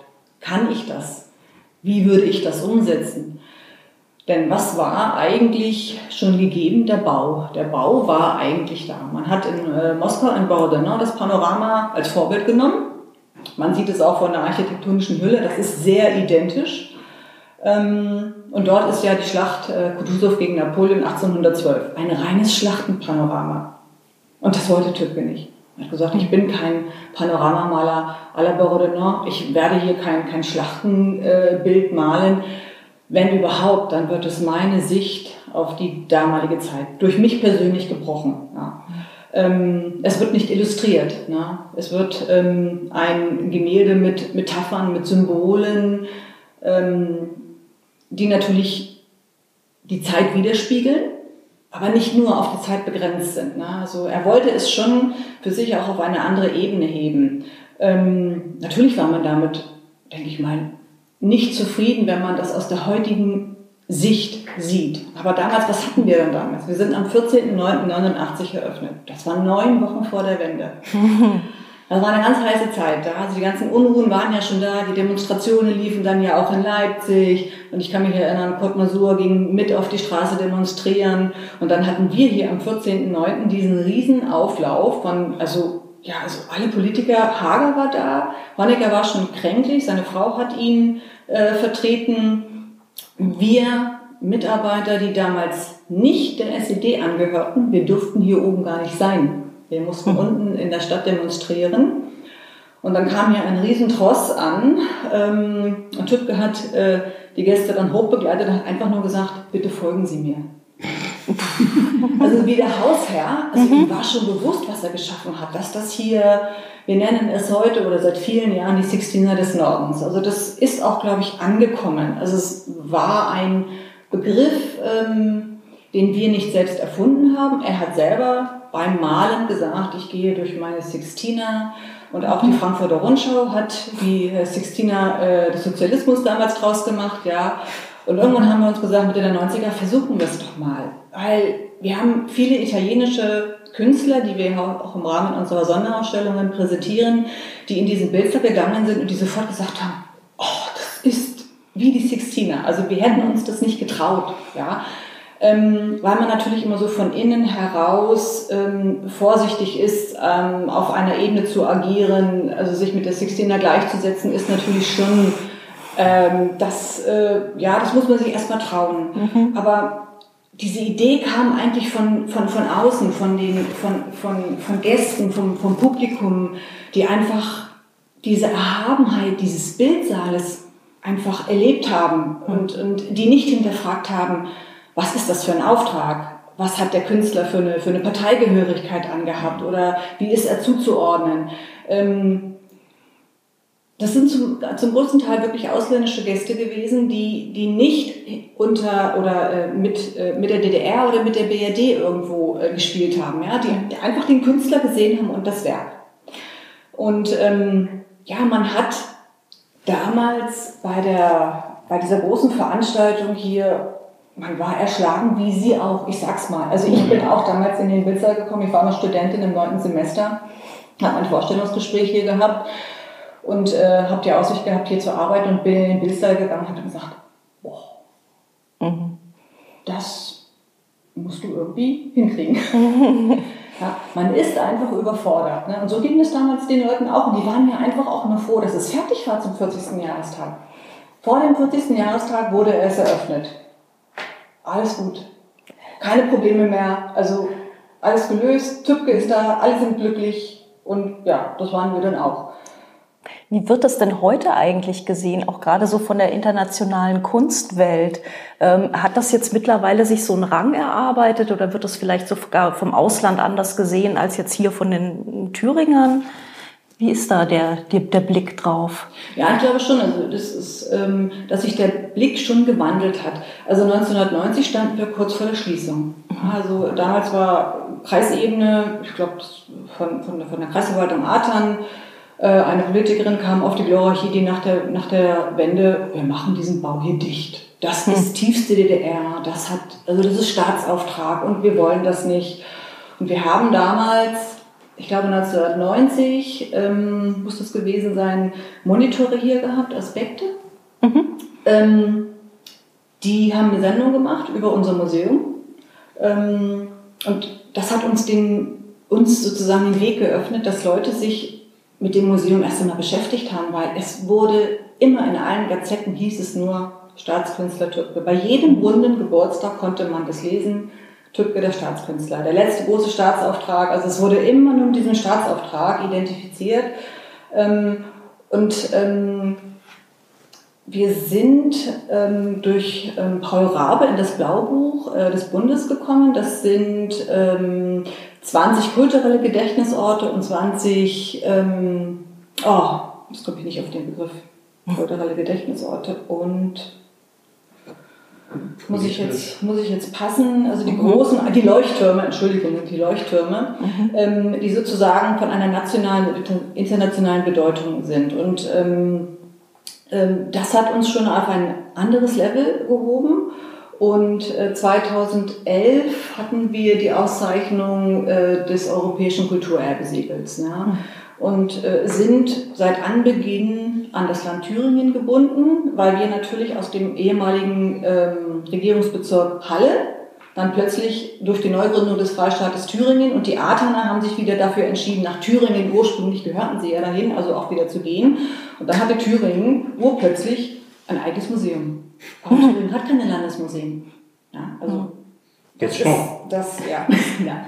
Wir sind hier, wir haben jetzt, wir sind ein Trägerverein, ja, mhm. ähm, sozusagen, und sind als Angestellte des Trägervereins ähm, verantwortlich für dieses Haus, aber haben natürlich eine sehr enge Beziehung, weil der Freistaat Thüringen fördert uns äh, hundertprozentig äh, und äh, wir sind glücklich, äh, dass auch damals ein ähm, ähm, Kulturstaatssekretär tatsächlich erkannt hat, welches Potenzial in diesem, in diesem Museum liegt. Mhm. Ähm, wir waren ja am Anfang nur eine Galerie für ein Bild. Wir hatten nichts weiter. Also es, es gab ja auch keine, keine Einrichtungen für Besucher. Wir hatten keinen Kaffee, wir hatten kein Depot. Also es, es war eigentlich eine, eine, eine Wissenschaftseinrichtung und hier sollten tatsächlich 75 Wissenschaftler zum Bauernkrieg forschen. Mhm. Also das, das war die ursprüngliche Idee. Mit dem Bild. Mit dem Bild. Es sollte ein großes, ein, ein großes äh, Projekt werden, halt auch mit Mühlhausen, mit Altstadt. Also Bauernkrieg spielte schon eine, eine ganz äh, dominierende Rolle. Da müssen wir, glaube ich, noch mal drauf kommen, ne? das, weil das hatten wir heute schon mal erwähnt. Bauernkrieg Münzer war für die DDR was Besonderes, was genau. ich als Wessi-Kind jetzt wieder nicht weiß. Mhm. Das müssen Sie mir, glaube ich, noch mal ein bisschen erklären, mhm. was welche Rolle das gespielt mhm. hat. Ja, naja, Münzer ganz einfach, so wurde es im, im damaligen Staat äh, ähm, gelehrt, war der Vorläufer der Arbeiter und Bauern, die für ihren Staat gekämpft haben, die für Freiheit und Gleichheit und Brüderlichkeit waren. Ja. Also die Armen sind eigentlich gleich mit den Reichen, mit der Intelligenz. Ähm, und das war die Richtung, äh, die halt auch Tübke in dieses Bild hineinbringen sollte. Thomas Münzer als der Wegbereiter der DDR. Und dann schauen Sie sich bitte diesen Thomas Münzer da oben in der Straße Ja, der, der scheitert glorios. ne? Absolut. Ähm, Ich brauche noch eine Minute. Also, okay. also wenn, du, wenn, wenn, wenn du eine genau. Frage hast. Ähm, wie hat sich denn, also wenn ich mir das Bild angucke, da sind ja, ich habe irgendwann mal Kunstgeschichte studiert, das ist aber schon ein bisschen länger her und das war jetzt auch nicht gerade mein Parade, meine Paradeperiode, aber man sieht doch wahnsinnig viele so kleine Allegorien, da sieht man irgendwo, ich habe so Fortuna gesehen, die da so rumkippelt und dann kennt man das hier irgendwie von Bruegel und so. Wie hat sich denn Tübke darauf vorbereitet? Also das muss ja ein unglaublich langes Privatstudium gewesen sein, was er da äh, allein für dieses Bild äh, vollzogen hat. Mhm. Ja, er hat natürlich ähm, von, von der Startseite erst einmal Geschichtsprofessoren auch an die Hand bekommen, die ihm ähm, wissenschaftlich sozusagen den Weg weisen sollten. Die hat er irgendwann beiseite getan, weil er sagte, ich brauche das nicht. Was mich interessiert, ist die Kunstgeschichte, ist das, was damals äh, tatsächlich vorging. Ich brauche keine wissenschaftliche Aufarbeitung, ich muss in das Leben der Menschen und ich muss in die Zeit hinein, hineintauchen. Was hat er gemacht? Er hat sich zeichnerisch ähm, hineingearbeitet, hat alles gesehen, besucht, war auch damals noch eine Sixtina, die war gerade in der Restaurierung, da hat er eine Audienz bekommen, konnte da auch rein, äh, auch mit hoher Auszeichnung natürlich für Tübke gewesen. Und ähm, das ist eigentlich die, die, die Arbeit, die er geleistet hat, ähm, dass er für den Besucher, so wie Sie das auch selbst sagten, ähm, einzelne Punkte schafft, wo man weiß, das habe ich schon mal gesehen, das mhm. kenne ich irgendwoher, mhm. das erinnert mich an was. Mhm. Ähm, man weiß aber nicht woher. Weil was macht er? Er nimmt einzelne Kürzel aus Lukas Kranach, äh, die Vertreibung der Wechsler aus dem Tempel und setzt das in einen ganz anderen Kontext und baut sozusagen sein eigenes Weltbild aus der Kunstgeschichte des 15., 16. Jahrhunderts zusammen. Das ist ein Sammelsurium ähm, vieler auch unbekannter Künstler, die er sozusagen für sich einnimmt, sie aber umsetzt. Ja, es ist also kein Plagiat, sondern man wandert durch die Kunstgeschichte und dadurch hat man auch das Gefühl, ich weiß das von vielen Besuchern, die halt auch doch des Öfteren kommen, weil einmal kann man sich nicht satt sehen. Ja? Also wir haben viele Besucher, 30 Prozent hatten wir mal eine Umfrage, die kommen fünf, sechs Mal und sehen immer wieder Neues. Ähm, und durch diese Führungen, die wir anbieten, sei es jetzt die Audioguides oder auch die öffentlichen Führungen, ist es so für die Gäste, dass die irgendwann in einer Dreiviertelstunde oder in einer Stunde Teil des Bildes werden und halt auch tatsächlich vergessen, was um sie herum ist, weil das so gefangen nimmt, weil das so viel bietet, weil man so viele Fragen hat, aber natürlich auch viele Antworten kriegt, wenn man in, in, äh, in diesen Führungen ist, sodass dann Assoziationen dann aufkommen, die erzählen einem dann, ich war vor ein paar Jahren da und da hat sie das Bild gedreht. Ich weiß, dass sie das Bild gedreht hat. Und da war Musik. Mhm. Das war auch und dann war das auch nur abgedunkelt teilweise. Da wurden immer nur einzelne Sequenzen angeleuchtet. Das ist alles Quatsch. Aber so haben die Leute tatsächlich so ein Gefühl, hat man da oben, weil man einfach eintaucht. Das ist ja ein sehr sakraler Raum. Und man hat, wenn man diesen, wenn man diesen Bildsaal betritt, hat man einfach das Gefühl, leise zu werden, wie in mhm. einer Kirche. Und das ist einfach so. Also das ist so erhaben und erschlägt einen ja förmlich. Ähm, und dann dieses, dieses langsame Führen durch entweder Betreuer, also persönliche Führungen oder durch den Audioguide erlangt man äh, für sich sozusagen eine Einstiegshilfe in dieses Bild. Wir geben ja nicht die Wahrheit des Bildes wieder, wir geben Möglichkeiten der Interpretation. Und ich sage immer, also man kann einen dicken Katalog schreiben, das reicht nicht aus, um ähm, die, die gesamte Weisheit dieses Bildes zu sehen. Und was das Schöne an der Sache ist, finde ich zumindest, dass Tübke es nie interpretiert hat. Er hat sich nie zu den Inhalten geäußert. Das bietet uns und den Besuchern natürlich die Möglichkeit, das so ambivalent zu sehen und in keine Richtung festzuschreiben. Häufig, oder sagen wir mal nicht häufig, aber ab und zu bekommt man die Frage, warum hat er denn nicht gesagt, was er damit hat sagen wollen? Hm.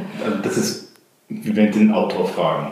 Ja, ja. genau. Ne? Dann ist es eine Sicht auf auf eine Zeit, auf eine, auf eingegrenzt. Ich sage mal, also wenn ich ein Buch mit 15 Jahren lese und ich lese das Buch mit 60, dann habe ich einen ganz anderen mhm. Zugang zu, zu, diesem, zu diesem Werk, weil ich andere Erfahrungen im Leben gesammelt habe.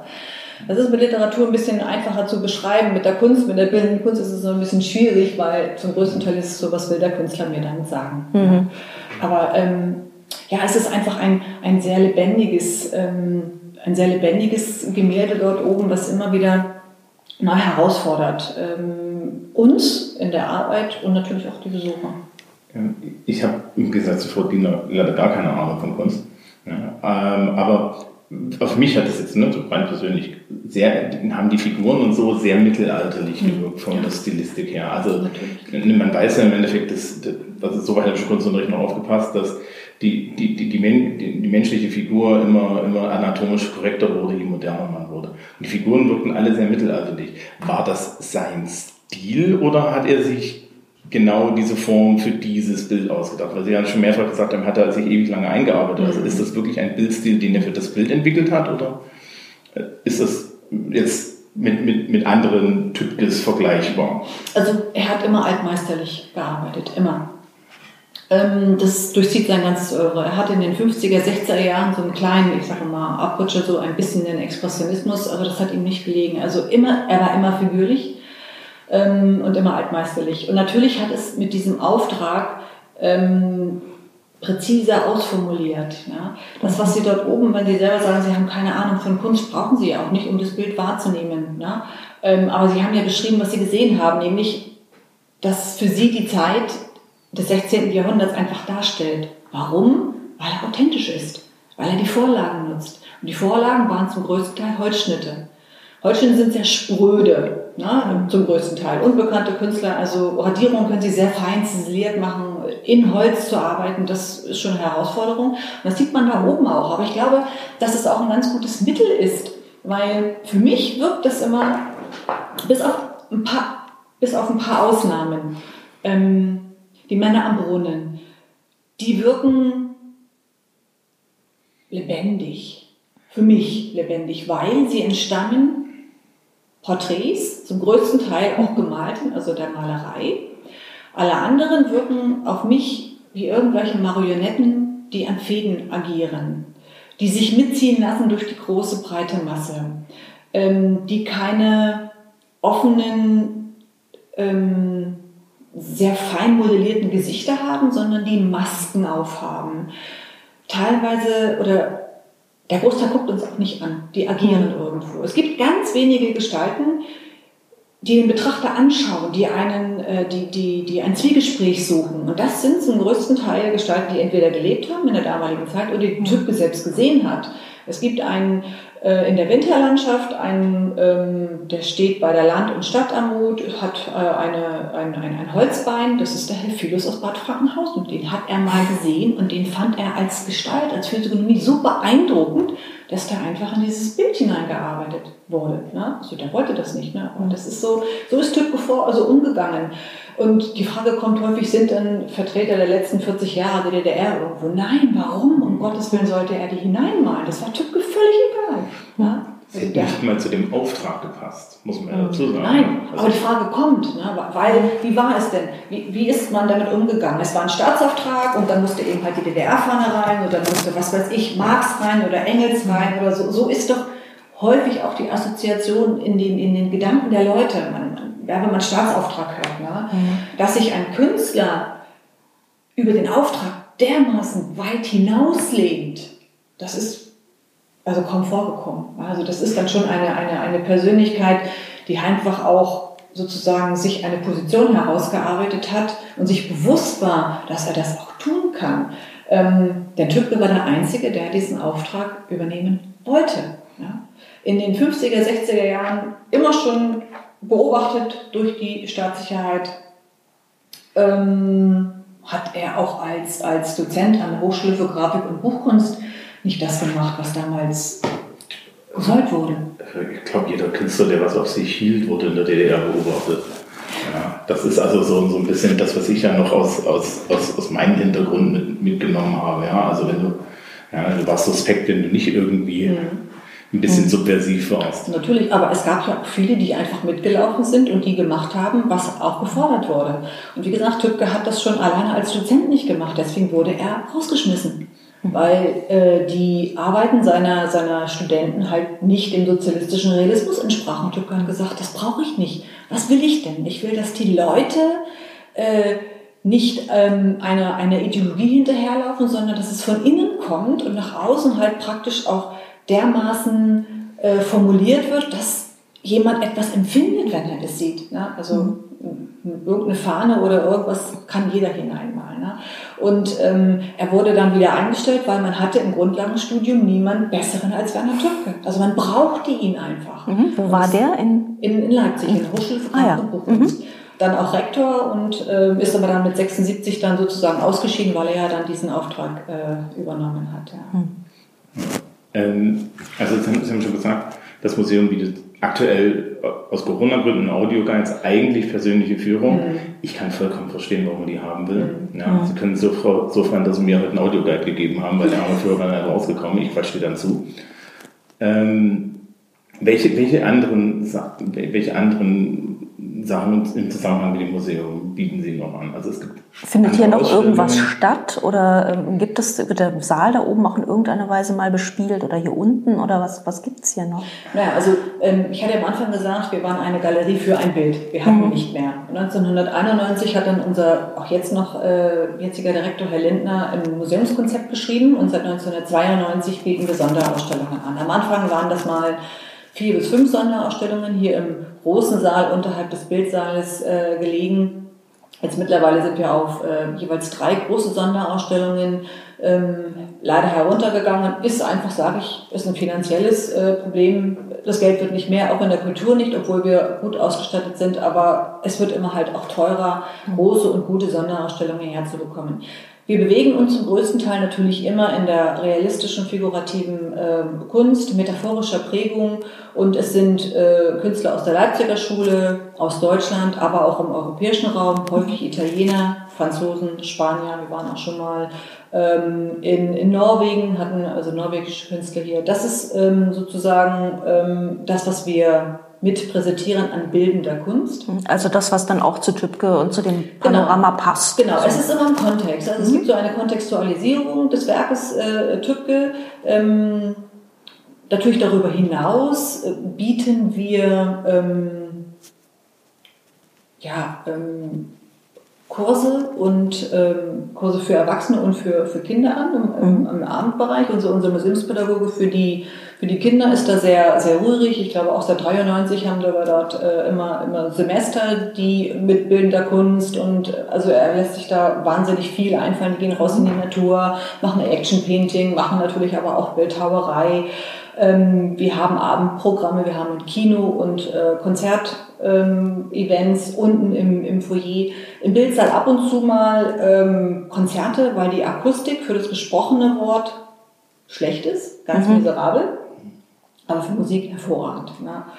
Ähm, wir hatten auch schon mal eine Ballettaufführung dort oben, also vom äh, Nordhäuser Theater. Die haben extra äh, für 25 Jahre Monumentalbild ein Ballett kreiert, was dann hier äh, gezeigt wurde im, im Abendbereich. Das waren fantastische Aufführungen dort oben, aber natürlich für die Tänze eine Herausforderung durch die Klimatisierung. 22 Grad Celsius ist das nicht angenehm.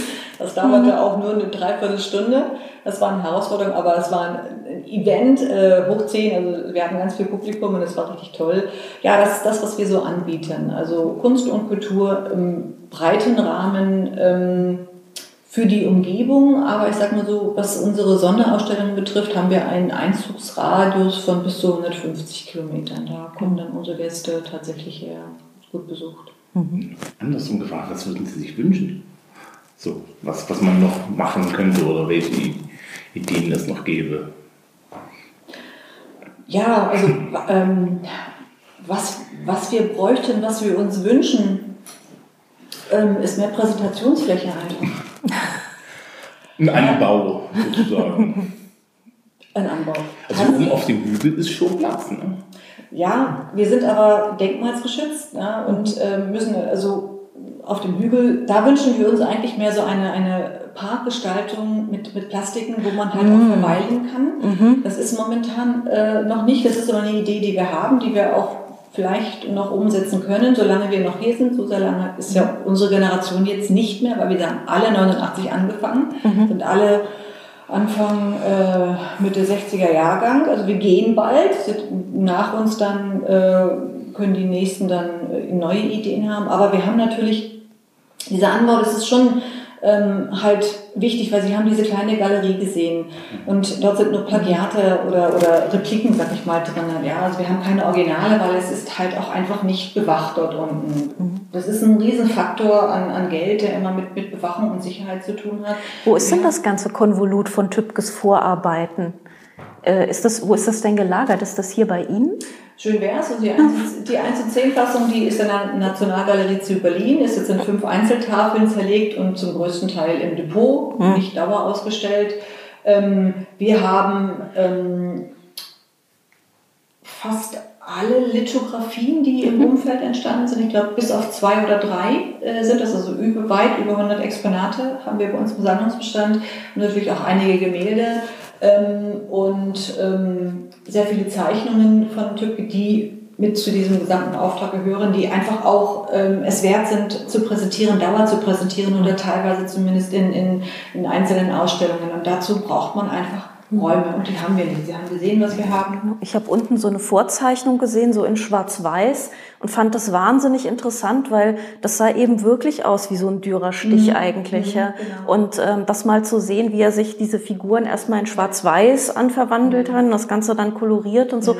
das wäre eigentlich schon noch eine interessante Ergänzung. Ja, ne? ja auf jeden Fall. Also das mhm. äh, würden wir uns wünschen, aber wie gesagt, wir sind wir sind Denkmal, man kann nicht einfach anbauen. Es braucht sehr viel Geld, aber wir haben natürlich unsere ähm, ja, Ideen und Wünsche äh, schriftlich gefasst, liegen vor im, im Freistaat Thüringen. Und als nächstes großes Projekt, was wir hoffentlich auch umsetzen werden, ist endlich ein neuer Parkplatz. Sie haben Ihr Auto auf einen Parkplatz stellen müssen mit einem sehr unsehnlichen Bau, der ja, da leider seit Jahren verwittert. Ähm, hängt damit zusammen, dass einfach dieser, diese bauliche Anlage auf äh, privatem Grund und Boden, wie es damals in DDR-Zeiten üblich war, gebaut wurde, waren Erbengemeinschaften und wir haben viele Jahre gekämpft, um halt auch dann äh, diese Flurstücke ähm, zu kaufen von den Erbgemeinschaften, die immer größer werden, so dass wir jetzt dieses den linken Teil des Parkplatzes, auf dem auch dieses äh, Dispatcherhäuschen steht, was auch denkmalsgeschützt ist, sozusagen den Freistaat Thüringen dann äh, übereignen und ähm, wir einen neuen Parkplatz bekommen, hoffentlich im nächsten Jahr gleich hier unten am Pilgerweg, sodass dann auch die Senioren nicht mehr diesen weiten, langen Weg haben und wir auch dann endlich diesen Platz dort, dort vorne renaturieren können und äh, das endlich Geschichte ist. Wenn Sie, wenn Sie den Skulpturenpark anlegen, denken Sie an eine, denken Sie an eine kleine, eine kleine Freiluftbühne, weil ich glaube, die ist gut. Gut. Ich habe äh, vorerst keine Fragen mehr, nein. Ich auch nicht. Dann, dann, dann machen wir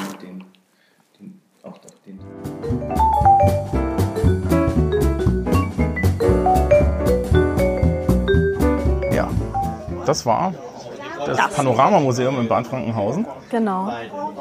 Ähm, eigentlich wunderschön, kann man wirklich nur empfehlen. Es ist auch ja, so vor kulturell. allem so auch das Doppelpack, finde ich. Kiffhäuser und dann einfach ein paar Meter weiterfahren und dann Panoramamuseum angucken und dann hat man eigentlich einen super Tag gehabt. Ja, dann kann man hier noch nach Bad Frankenhausen und sich den schiefen Turm angucken, weil die haben den größten schiefen Turm äh, Europas oder den so. Den größten schiefen Turm im kleinsten Mittelgebirge. Ja. Das ist wunderschön. ja, ähm, und generell ist es natürlich so ein ja, so ein typisches Thüringer Städtchen. Genau. Oh, was, was auch sehr schön ist, es gibt hier auch eine Broschüre von diesem schiefen Turm hier bei uns im Hotel. Ne? Und da ist dann so ein kleines Sternchen unten und da steht drin Schiefer als Pisa. Das hat mir sehr gut gefallen. Also ein, ein sehr rekordträchtiges Eckchen hier. Ein kleines Fachwerkstädtchen, hast wieder einen bezaubernden Marktplatz, das ist wieder alles wunderhübsch. Jo, ähm, uns ist im, im, so in der, im, im, Nachgang zu diesen ganzen Sachen, die wir heute gesehen haben, ist uns dann aufgefallen, wir müssen über DDR reden. Genau, das sagt es zu, zu mir, als wir beim Panorama-Dings raus sind. Wir müssen über DDR reden. Und jetzt bin ich natürlich wahnsinnig gespannt, was alles kommt. Ähm, ich habe da ja eine etwas dilettantische, aber vielleicht noch ein bisschen informiertere Meinung als die meisten anderen Westdeutschen vielleicht. Äh, ja, ja. ja. Also, äh, was man bei, den, bei beiden, bei diesen beiden Denkmälern, Orten schön sehen kann, ist eigentlich, eine äh, verschiedene Facetten von DDR-Politik. Ja? Wir haben auf der einen Seite den Kiffhäuser, dieses Kiffhäuser-Denkmal, ja, das, äh, wie Herr Kolbe ja erzählt hat. Und ich wiederhole es jetzt nochmal, weil das kann durchaus sein, dass, dass, dass uns Audio verloren gegangen ist und dann erzähle ich es lieber hier nochmal. Ne? Und Redundanz ist gut, hat mir mal jemand gesagt. Das bleibt hängen, genau. ähm, dass ähm, eigentlich dieses Kyffhäuser-Denkmal nur gerettet wurde, weil ein russischer Kommandant und ähm, dann äh, Grodewohl ja. beide halt einfach mal entschieden haben, das wird nicht abgerissen. Ja? Und es gab direkt nach dem Zweiten Weltkrieg wirklich diesen, diesen Drang, ja, äh, Tabula rasa zu machen. ne? genau, der, von kommunistischer Seite das zu sprengen, das abzunehmen. Aber es war ganz schön, diese Begründung von diesem russischen Kommandeur, der meinte so, ja, ihr Deutschen müsst jetzt endlich mal lernen, mit euren Denkmälern zu leben. Äh, Finde ich auch mal eine ganz interessante Sa- Ansage so, weil klappt ja teilweise immer noch nicht so richtig. Habt auch gerne mal mit den Nazi-Denkmälern nicht. Ne? Ja, es- pff, ja. Und, ähm, und dann hat die DDR natürlich eine ganz einfache Strategie verfolgt. Ja, sie hat nämlich auf der einen Seite natürlich da Propaganda reingestopft bis zum Umfallen. Und wie gesagt, da wird es wahrscheinlich in den nächsten Jahren auch noch Ausstellungen und Thematisierungen zu geben. Ja, und ich hoffe auch, auch sehr, dass, dass die angenommen werden, weil das ist unheimlich spannend. Ja, weil DDR-Propaganda war nicht unbedingt mit dem Holzhammer. Das war viel, viel subtiler, als man sich das vorstellt. Es wurde zwar immer mal gerne vom imperialistischen Westen und so weiter geredet, aber so ein, so ein Framing, das haben die sehr gut hingekriegt. Ja, also das ist schon sehr spannend. Und ähm, gleichzeitig hat man halt auch durch Verknappung der Gelder natürlich einfach versucht, das verfallen zu lassen. Ne? Wir haben ja so ein bisschen erfahren auch, welche Investitionen da jetzt gemacht werden, weil im Endeffekt 40 Jahre ja, Stillstand und äh, 40 Jahre Denkmalverwahrlosung Ja. auf eine gewisse Art aufgeholt werden müssen. Ja. Und natürlich gibt's, ich denke mal, es gibt auch heute noch Leute, die sagen würden, ja, also das kann man doch, das kann jetzt doch mal weg und so. Aber ich glaube, mittlerweile ist es noch viel, viel wichtiger, äh, äh, mit der DDR-Geschichte im Hintergrund das zu erhalten, weil wir dann halt auch sehen, dass so, so ein unliebsames Denkmal, ja, was so, so mit, mit seinem Nationalismus, ne, das ist halt wirklich. Ja, wir haben ja so ein Panorama auf Foto, wie man so unten von dem Barbarossa steht, da guckst du hoch und oben sitzt Wilhelm I. und ganz oben, ja, für, ja, für, für Kaiser und Reich und so, ja, da wird, wird dem modernen demokratischen Deutschen so ein bisschen anders, ja. Also es ist nationalistisch und pompös bis zum Umfallen. Ja, und dann auch diese ganze äh, pseudo-germanische Ornamentik da in diesem ganzen Ding. Da wird, äh, denkt man schon so, ah, dann sind da so Raben und so. Äh. Ja, und gleich da- kommt die Sonnenwendfeier und äh, irgendjemand fackelt was ab. Das, das klebt da halt alles auch so schön drin. Ne? Und das zu nehmen ja, und dann zu sagen, okay, aber es gab auch Leute, die, die, die das unliebsam fanden. Ja, und vielleicht muss man halt einfach dann auch mal solche, so, solche Denkmäler als historische Artefakte begreifen und nicht nur auf die Ideologie reduzieren. Ja, man kann, sie, man kann ja die Ideologie am Denkmal zum Thema machen. Ja, weil generell das Problem, das Problem mit totalitären Ideologien oder mit so nationalistischen Ideologien ist, die gehen nicht weg, wenn ich die Denkmäler abreiße. Ja, und die kristallisieren sich dann halt noch viel, viel mehr daran, dass man solche Denkmäler abreißen will. Vor allem kommst du ja auch mit Abreißen echt nicht hinterher. Mal so auf, also, Ja, und, und, und ich glaube, es tut viel, viel mehr weh, wenn man dann, ja, wenn man, oder, oder es tut auch bildungsmäßig besser, wenn man das einbettet, kontextualisiert, ja, in, in einen neuen Rahmen setzt. Ja, und dann kommen wir halt in das, in das Panoramamuseum und hier ist die Geschichte ja komplett umgekehrt. Ja. Das wird in den, in den 70er Jahren von der SED gebaut, ja, mit der Absicht, wir wollen den Bauernkrieg. Ja. Wir haben ja gehört, Thomas Münzer, ja, so als der erste Arbeiter- und Bauernführer unter komplettem Missverständnis der Geschichte. Ähm, ja, wir wollen jetzt auch so ein hübsches Panorama, auch natürlich so ein bisschen mit sowjetischem Vorbild wahrscheinlich. Ne? ja, sicher, ja. Ja. So, und dann finden sie keinen, dann finden sie keinen Künstler. Und der Einzige, der irgendwie sagt, ich mach das, ist Werner Tübke, den man, wie man in unserer Haltung, Unterhaltung schon gehört hat, ja auch eigentlich auf dem Kicker hatte. Und der nimmt der SED dieses Ding aus der Hand und malt halt dieses Ja, also der Audioguide hat es gut zusammengefasst. Er hat gesagt, ja, es geht auf der einen Seite um eine historische Darstellung, auf der anderen Seite um eine metaphysische Darstellung. Und die fließen ineinander. Und was so meine Erfahrung und so mein mit, mit, mit SED ist, also es gibt so eine Sache, die die DDR-Führung grundsätzlich nicht gemocht hat. Ja, so Metaphysik. Oh, das Ja. ist so unkonkret und so Ja, das ist vor allen Dingen marxistischer Materialismus. Ne? Da, ist das, ist, da gibt's nichts da oben und so, ja. Ja und dann natürlich auch, dann natürlich auch so diese, diese Darstellung, dass, dass, äh, äh, dass, da- dass ein System zerbrechen kann, ja. Das, da, er stellt ja den Übergang von der, von, vom Mittelalter in die frühe Neuzeit dar, von Zerbrechen des Ständesystems und so. Man kann das auch sehr subversiv lesen. Ja. Ja, Und wir wir haben es, wir haben es ja gehört, ne? allein, allein so diese Ansage, ja, wenn, als dann, als dann hier die, die SED-Bonzen angeritten sind, ja, ähm, gab es dann, ja, wie, wie, wie, wie Tübke da stand und meinte, ja, folgen Sie mir mal in mein Bild. ja. Ja, ihr habt das hier zwar bezahlt, Das aber, ist schon, das ist schon so, so, so grenzdreist, ne? ja, aber war halt auch 89 und, Ja. und die, die, die es bröselte halt wirklich in der DDR. Ja? Und ich glaube, gerade dieses Panoramamuseum bietet einen ganz, ganz spannenden Blick, ja, einen ganz, einen ganz, ganz so, so, so in den, in den, in den Kontext der, äh, dessen, wie so, wie so die Schneide war zwischen wir lassen Leute durch und wir lassen Leute nicht durch. Weil er hat ja ihren Auftrag erfüllt. Nur nicht so, wie sie es wollten. Ja? Ja, also sie hätten sich, glaube ich, ein paar mehr Fähnchen und so und ein bisschen martialischer und ein bisschen mehr äh, ebenso wir, das Volk und Triumph und also so, ne, so ein bisschen, ein bisschen einseitiger und nicht ganz so viel durcheinander und vielleicht auch nicht so viele göttliche Mächte und so. Ja. Und keine rutschende Fortuna. Keine Rutsch, äh, nee, nee. Ähm, auf der anderen Seite waren sie froh, dass es pünktlich fertig war, ne? Ja, Zum ja. 40. Jahrestag. Und ähm, diese, diese, diese, diese Zweiseitigkeiten, die es da gibt, ne? Äh, wie, wie, versucht wurde, wie, wie, wie versucht wurde, im Endeffekt unliebsame Denkmäler ähm, äh, da, da so verrotten zu lassen auf der einen Seite, ja, oder zumindest zu beschneiden.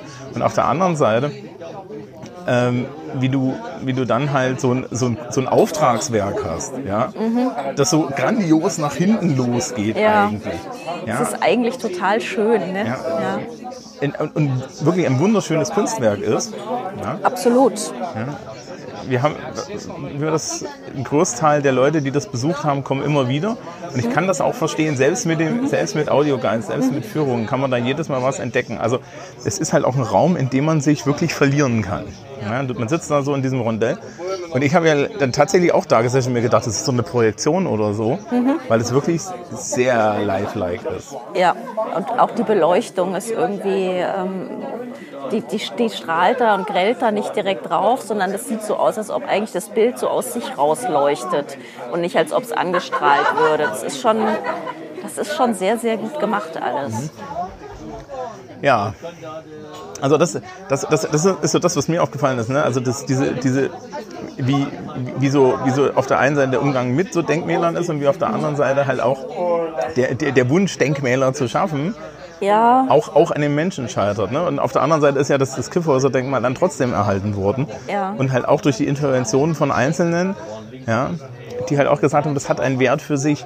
Ne? Also die, aber wir sind natürlich auch in so einer Zeit, wo jetzt irgendwie Denkmäler von irgendwelchen Sklavenhaltern äh, in Flüsse geworfen werden. Ja? Das, ist dann, das ist immer alles nicht so einfach und so, so Dings. Ne? Ich finde ja immer so die, die Lösungen von Taiwan ganz schön. Die hatten ja auch immer so ganz viele Denkmäler von ihrem, von ihrem obersten Dingsbums. Ne? Die haben einfach Parks gebaut und dann haben sie da diese, diesen, diesen äh, Kai Shek oder wie der, der hieß, haben den einfach 25 Mal da reingestellt. Ja? Und dann läufst du durch so ein, ein Kabinett von, von diesem grüßenden Herrscher in allen Varianten, in allen Größen, in allen Ma- Materialien.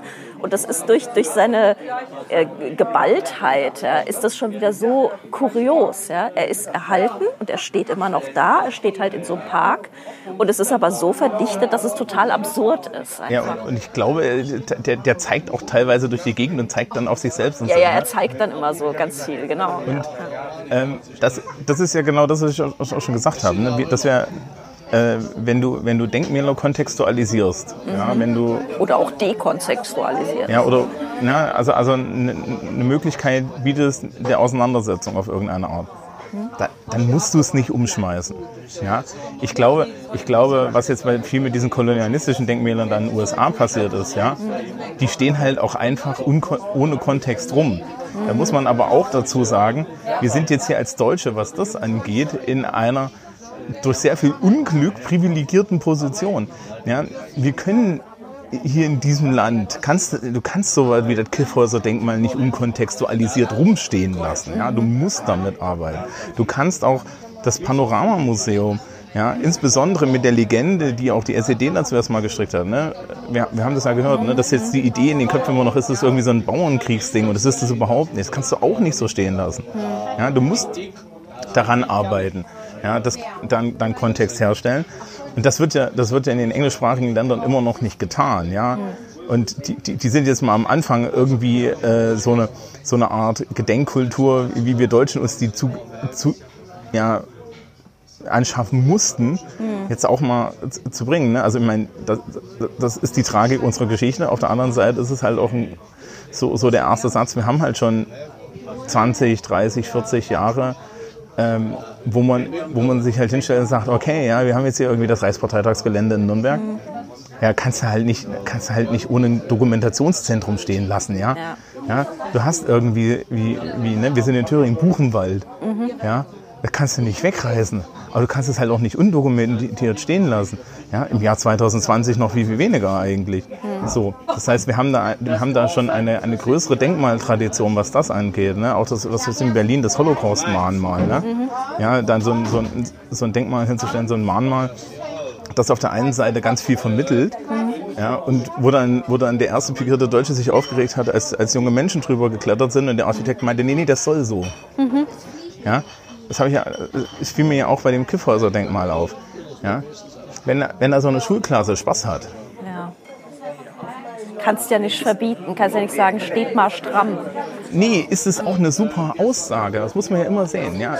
Ähm, weil das bedeutet nämlich, dass für die jungen Leute, die dort rumlaufen, diese, diese, dieser Ballast der Geschichte, ja, und diese, diese, diese, diese nationalistische Pomp, ja, wo dann so, so, so der gebildete Mensch mittleren Alters dasteht und mit den Augen rollt, das bedeutet für die nichts mehr.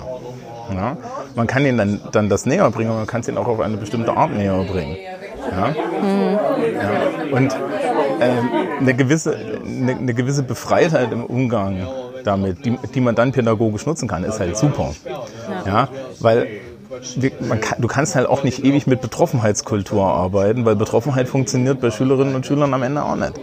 Ja, das wissen wir aus dem Unterricht über, über, äh, ja, über Nazi-Deutschland und so. Ja, äh, es gibt ja ich müsste es zusagen, aber es gibt, ein paar so, es gibt so ein paar so Studien, wo man sagt, dass gerade ein Geschichtsunterricht, der auf Betroffenheit orientiert ist, ja, also wo die Lehrkraft dasteht und versucht, in den Schülerinnen und Schülern Betroffenheit und so weiter zu, zu erzeugen, besonders wenig funktioniert und die Leute abstumpft. Ja? Und es wird auch gesagt, dass gerade diese, diese, ja, dass gerade diese Art von Unterricht dazu führt, dass die Leute dann sagen, ja, das, das machen die nur, damit ich mich auf eine bestimmte Art fühle. Ich weiß von meinen Also Kollegen. manipuliert fühle. Ja. Genau, ich weiß von meinen Kolleginnen und Kollegen, die das auch unterrichten, dass sie sagen, den größten Erfolg haben sie damit, die Fakten darzustellen. Ja?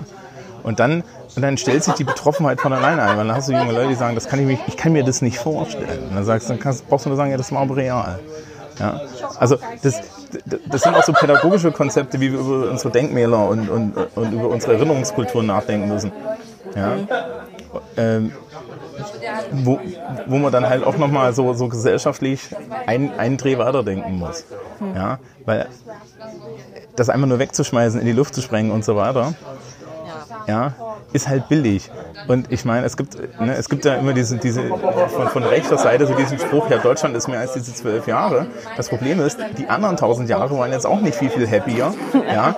Und wir haben uns sehr viel Mühe gegeben, diese zwölf Jahre aufzuarbeiten. Wir haben uns noch relativ wenig Mühe gegeben, die letzten 40 Jahre ja, sozialistischer Diktatur aufzuarbeiten. Und wir gucken auch gerne mal weg, wie das denn eigentlich vor 39 so wirklich gelaufen ist. Ja? Ja. Deutscher Kolonialismus ist bis heute nicht anständig aufgearbeitet. Es ist auch nicht geil. Nee. Ja. nee. Und es ist, es, es ist halt, ja, es ist halt wichtig, das alles mitzunehmen. Ja. Jetzt klinge ich total salbungsvoll. Ich glaube, die, die Lichter sind auch angegangen. Die Lichter sind angegangen. Bei uns gehen sie demnächst aus, glaube ich. Ähm, ja, aber es war ein. War ich dir zu schwer? Nein, nein, das war total in Ordnung und es vor allem, weil ich, ich denke ja halt auch immer, dass man so Sachen wie Palast der Republik, ja, ich halte es für absolut schrecklich, dass dieses Ding abgerissen wurde und da jetzt so ein, so, ein- so ein Preußen-Gedenkkoloss hingeklotzt wird. Also ich hätte das natürlich stehen lassen, weil um Himmels Willen, du kannst doch jetzt nicht diesen, also Naja, also er war, da war ja genug Asbest drin, dass echt gefährlich war. Ja, ach Gott, ja, Also das war immer die Ausrede, die ich gehört habe, dass man es weggerissen hat. Jeder Gesamtschule ist doch Asbest, oder? Heutzutage nicht mehr. Jetzt ja jetzt nicht mehr, aber also ich weiß nicht, ob das wirklich so die, die, die schlaue Idee war. Und, äh, weil das halt wirklich so ein zentrales Gebäude auch war. Weißt du? Ja, ne, wir hatten das ja auch beim Panoramamuseum gehört, ne? dass, Mhm. dass einer der ersten Reflexe 1990, 91 war, fünf Minuten nach der Einweihung, das kommt gleich wieder weg. Ja. Das ist kein Umgang mit Geschichte. Ja. Und ich meine, da kommen wir am Ende wieder zu dem russischen Kommand- Kommandanten zurück. Mhm. Ja, ein Umgang mit Denkmälern und Geschichte ist halt auch, auch darf halt auch wehtun. Mhm. Ja? Und ähm, ich glaube, glaub, man kann das, kann das auch so schön abschließen. Wir haben, wir haben ja heute mit, dann auch mit den entsprechenden Museumsleiterinnen und Museumsleitern geredet. Und ich, ich fand die auch so, so als, als Personen sehr inspirierend, weil die, äh, Ja. man, hat, man hat überall gemerkt, da steckt so ein Herzblut dahinter. ja, die interessieren sich für das, aber die sehen es auch nicht unkritisch, sondern wissen da durchaus, was es für Stolperfallen gibt und waren auch, also sind da auch beide irgendwie reingerutscht, schon vor der Wende interessanterweise, aber beide interessanterweise so ein bisschen als Fußvolk, Ja. was sie uns erzählt haben noch. Und äh, ja, da hoffen wir dann natürlich, dass, dass auch so, so, so, so, so, so ein bisschen die Idee dieser Arbeit weitergeführt wird. Weil das, das, ist ganz hilf, das das ist ganz hilfreich, sich, sich dann eben so ein bisschen unabhängig zu machen von Strömungen. Ja, und ich glaube, wenn man, äh, gerade wenn man so ein bisschen diese, diese verschiedenen Systeme erlebt hat, ja, ist man ein bisschen freier.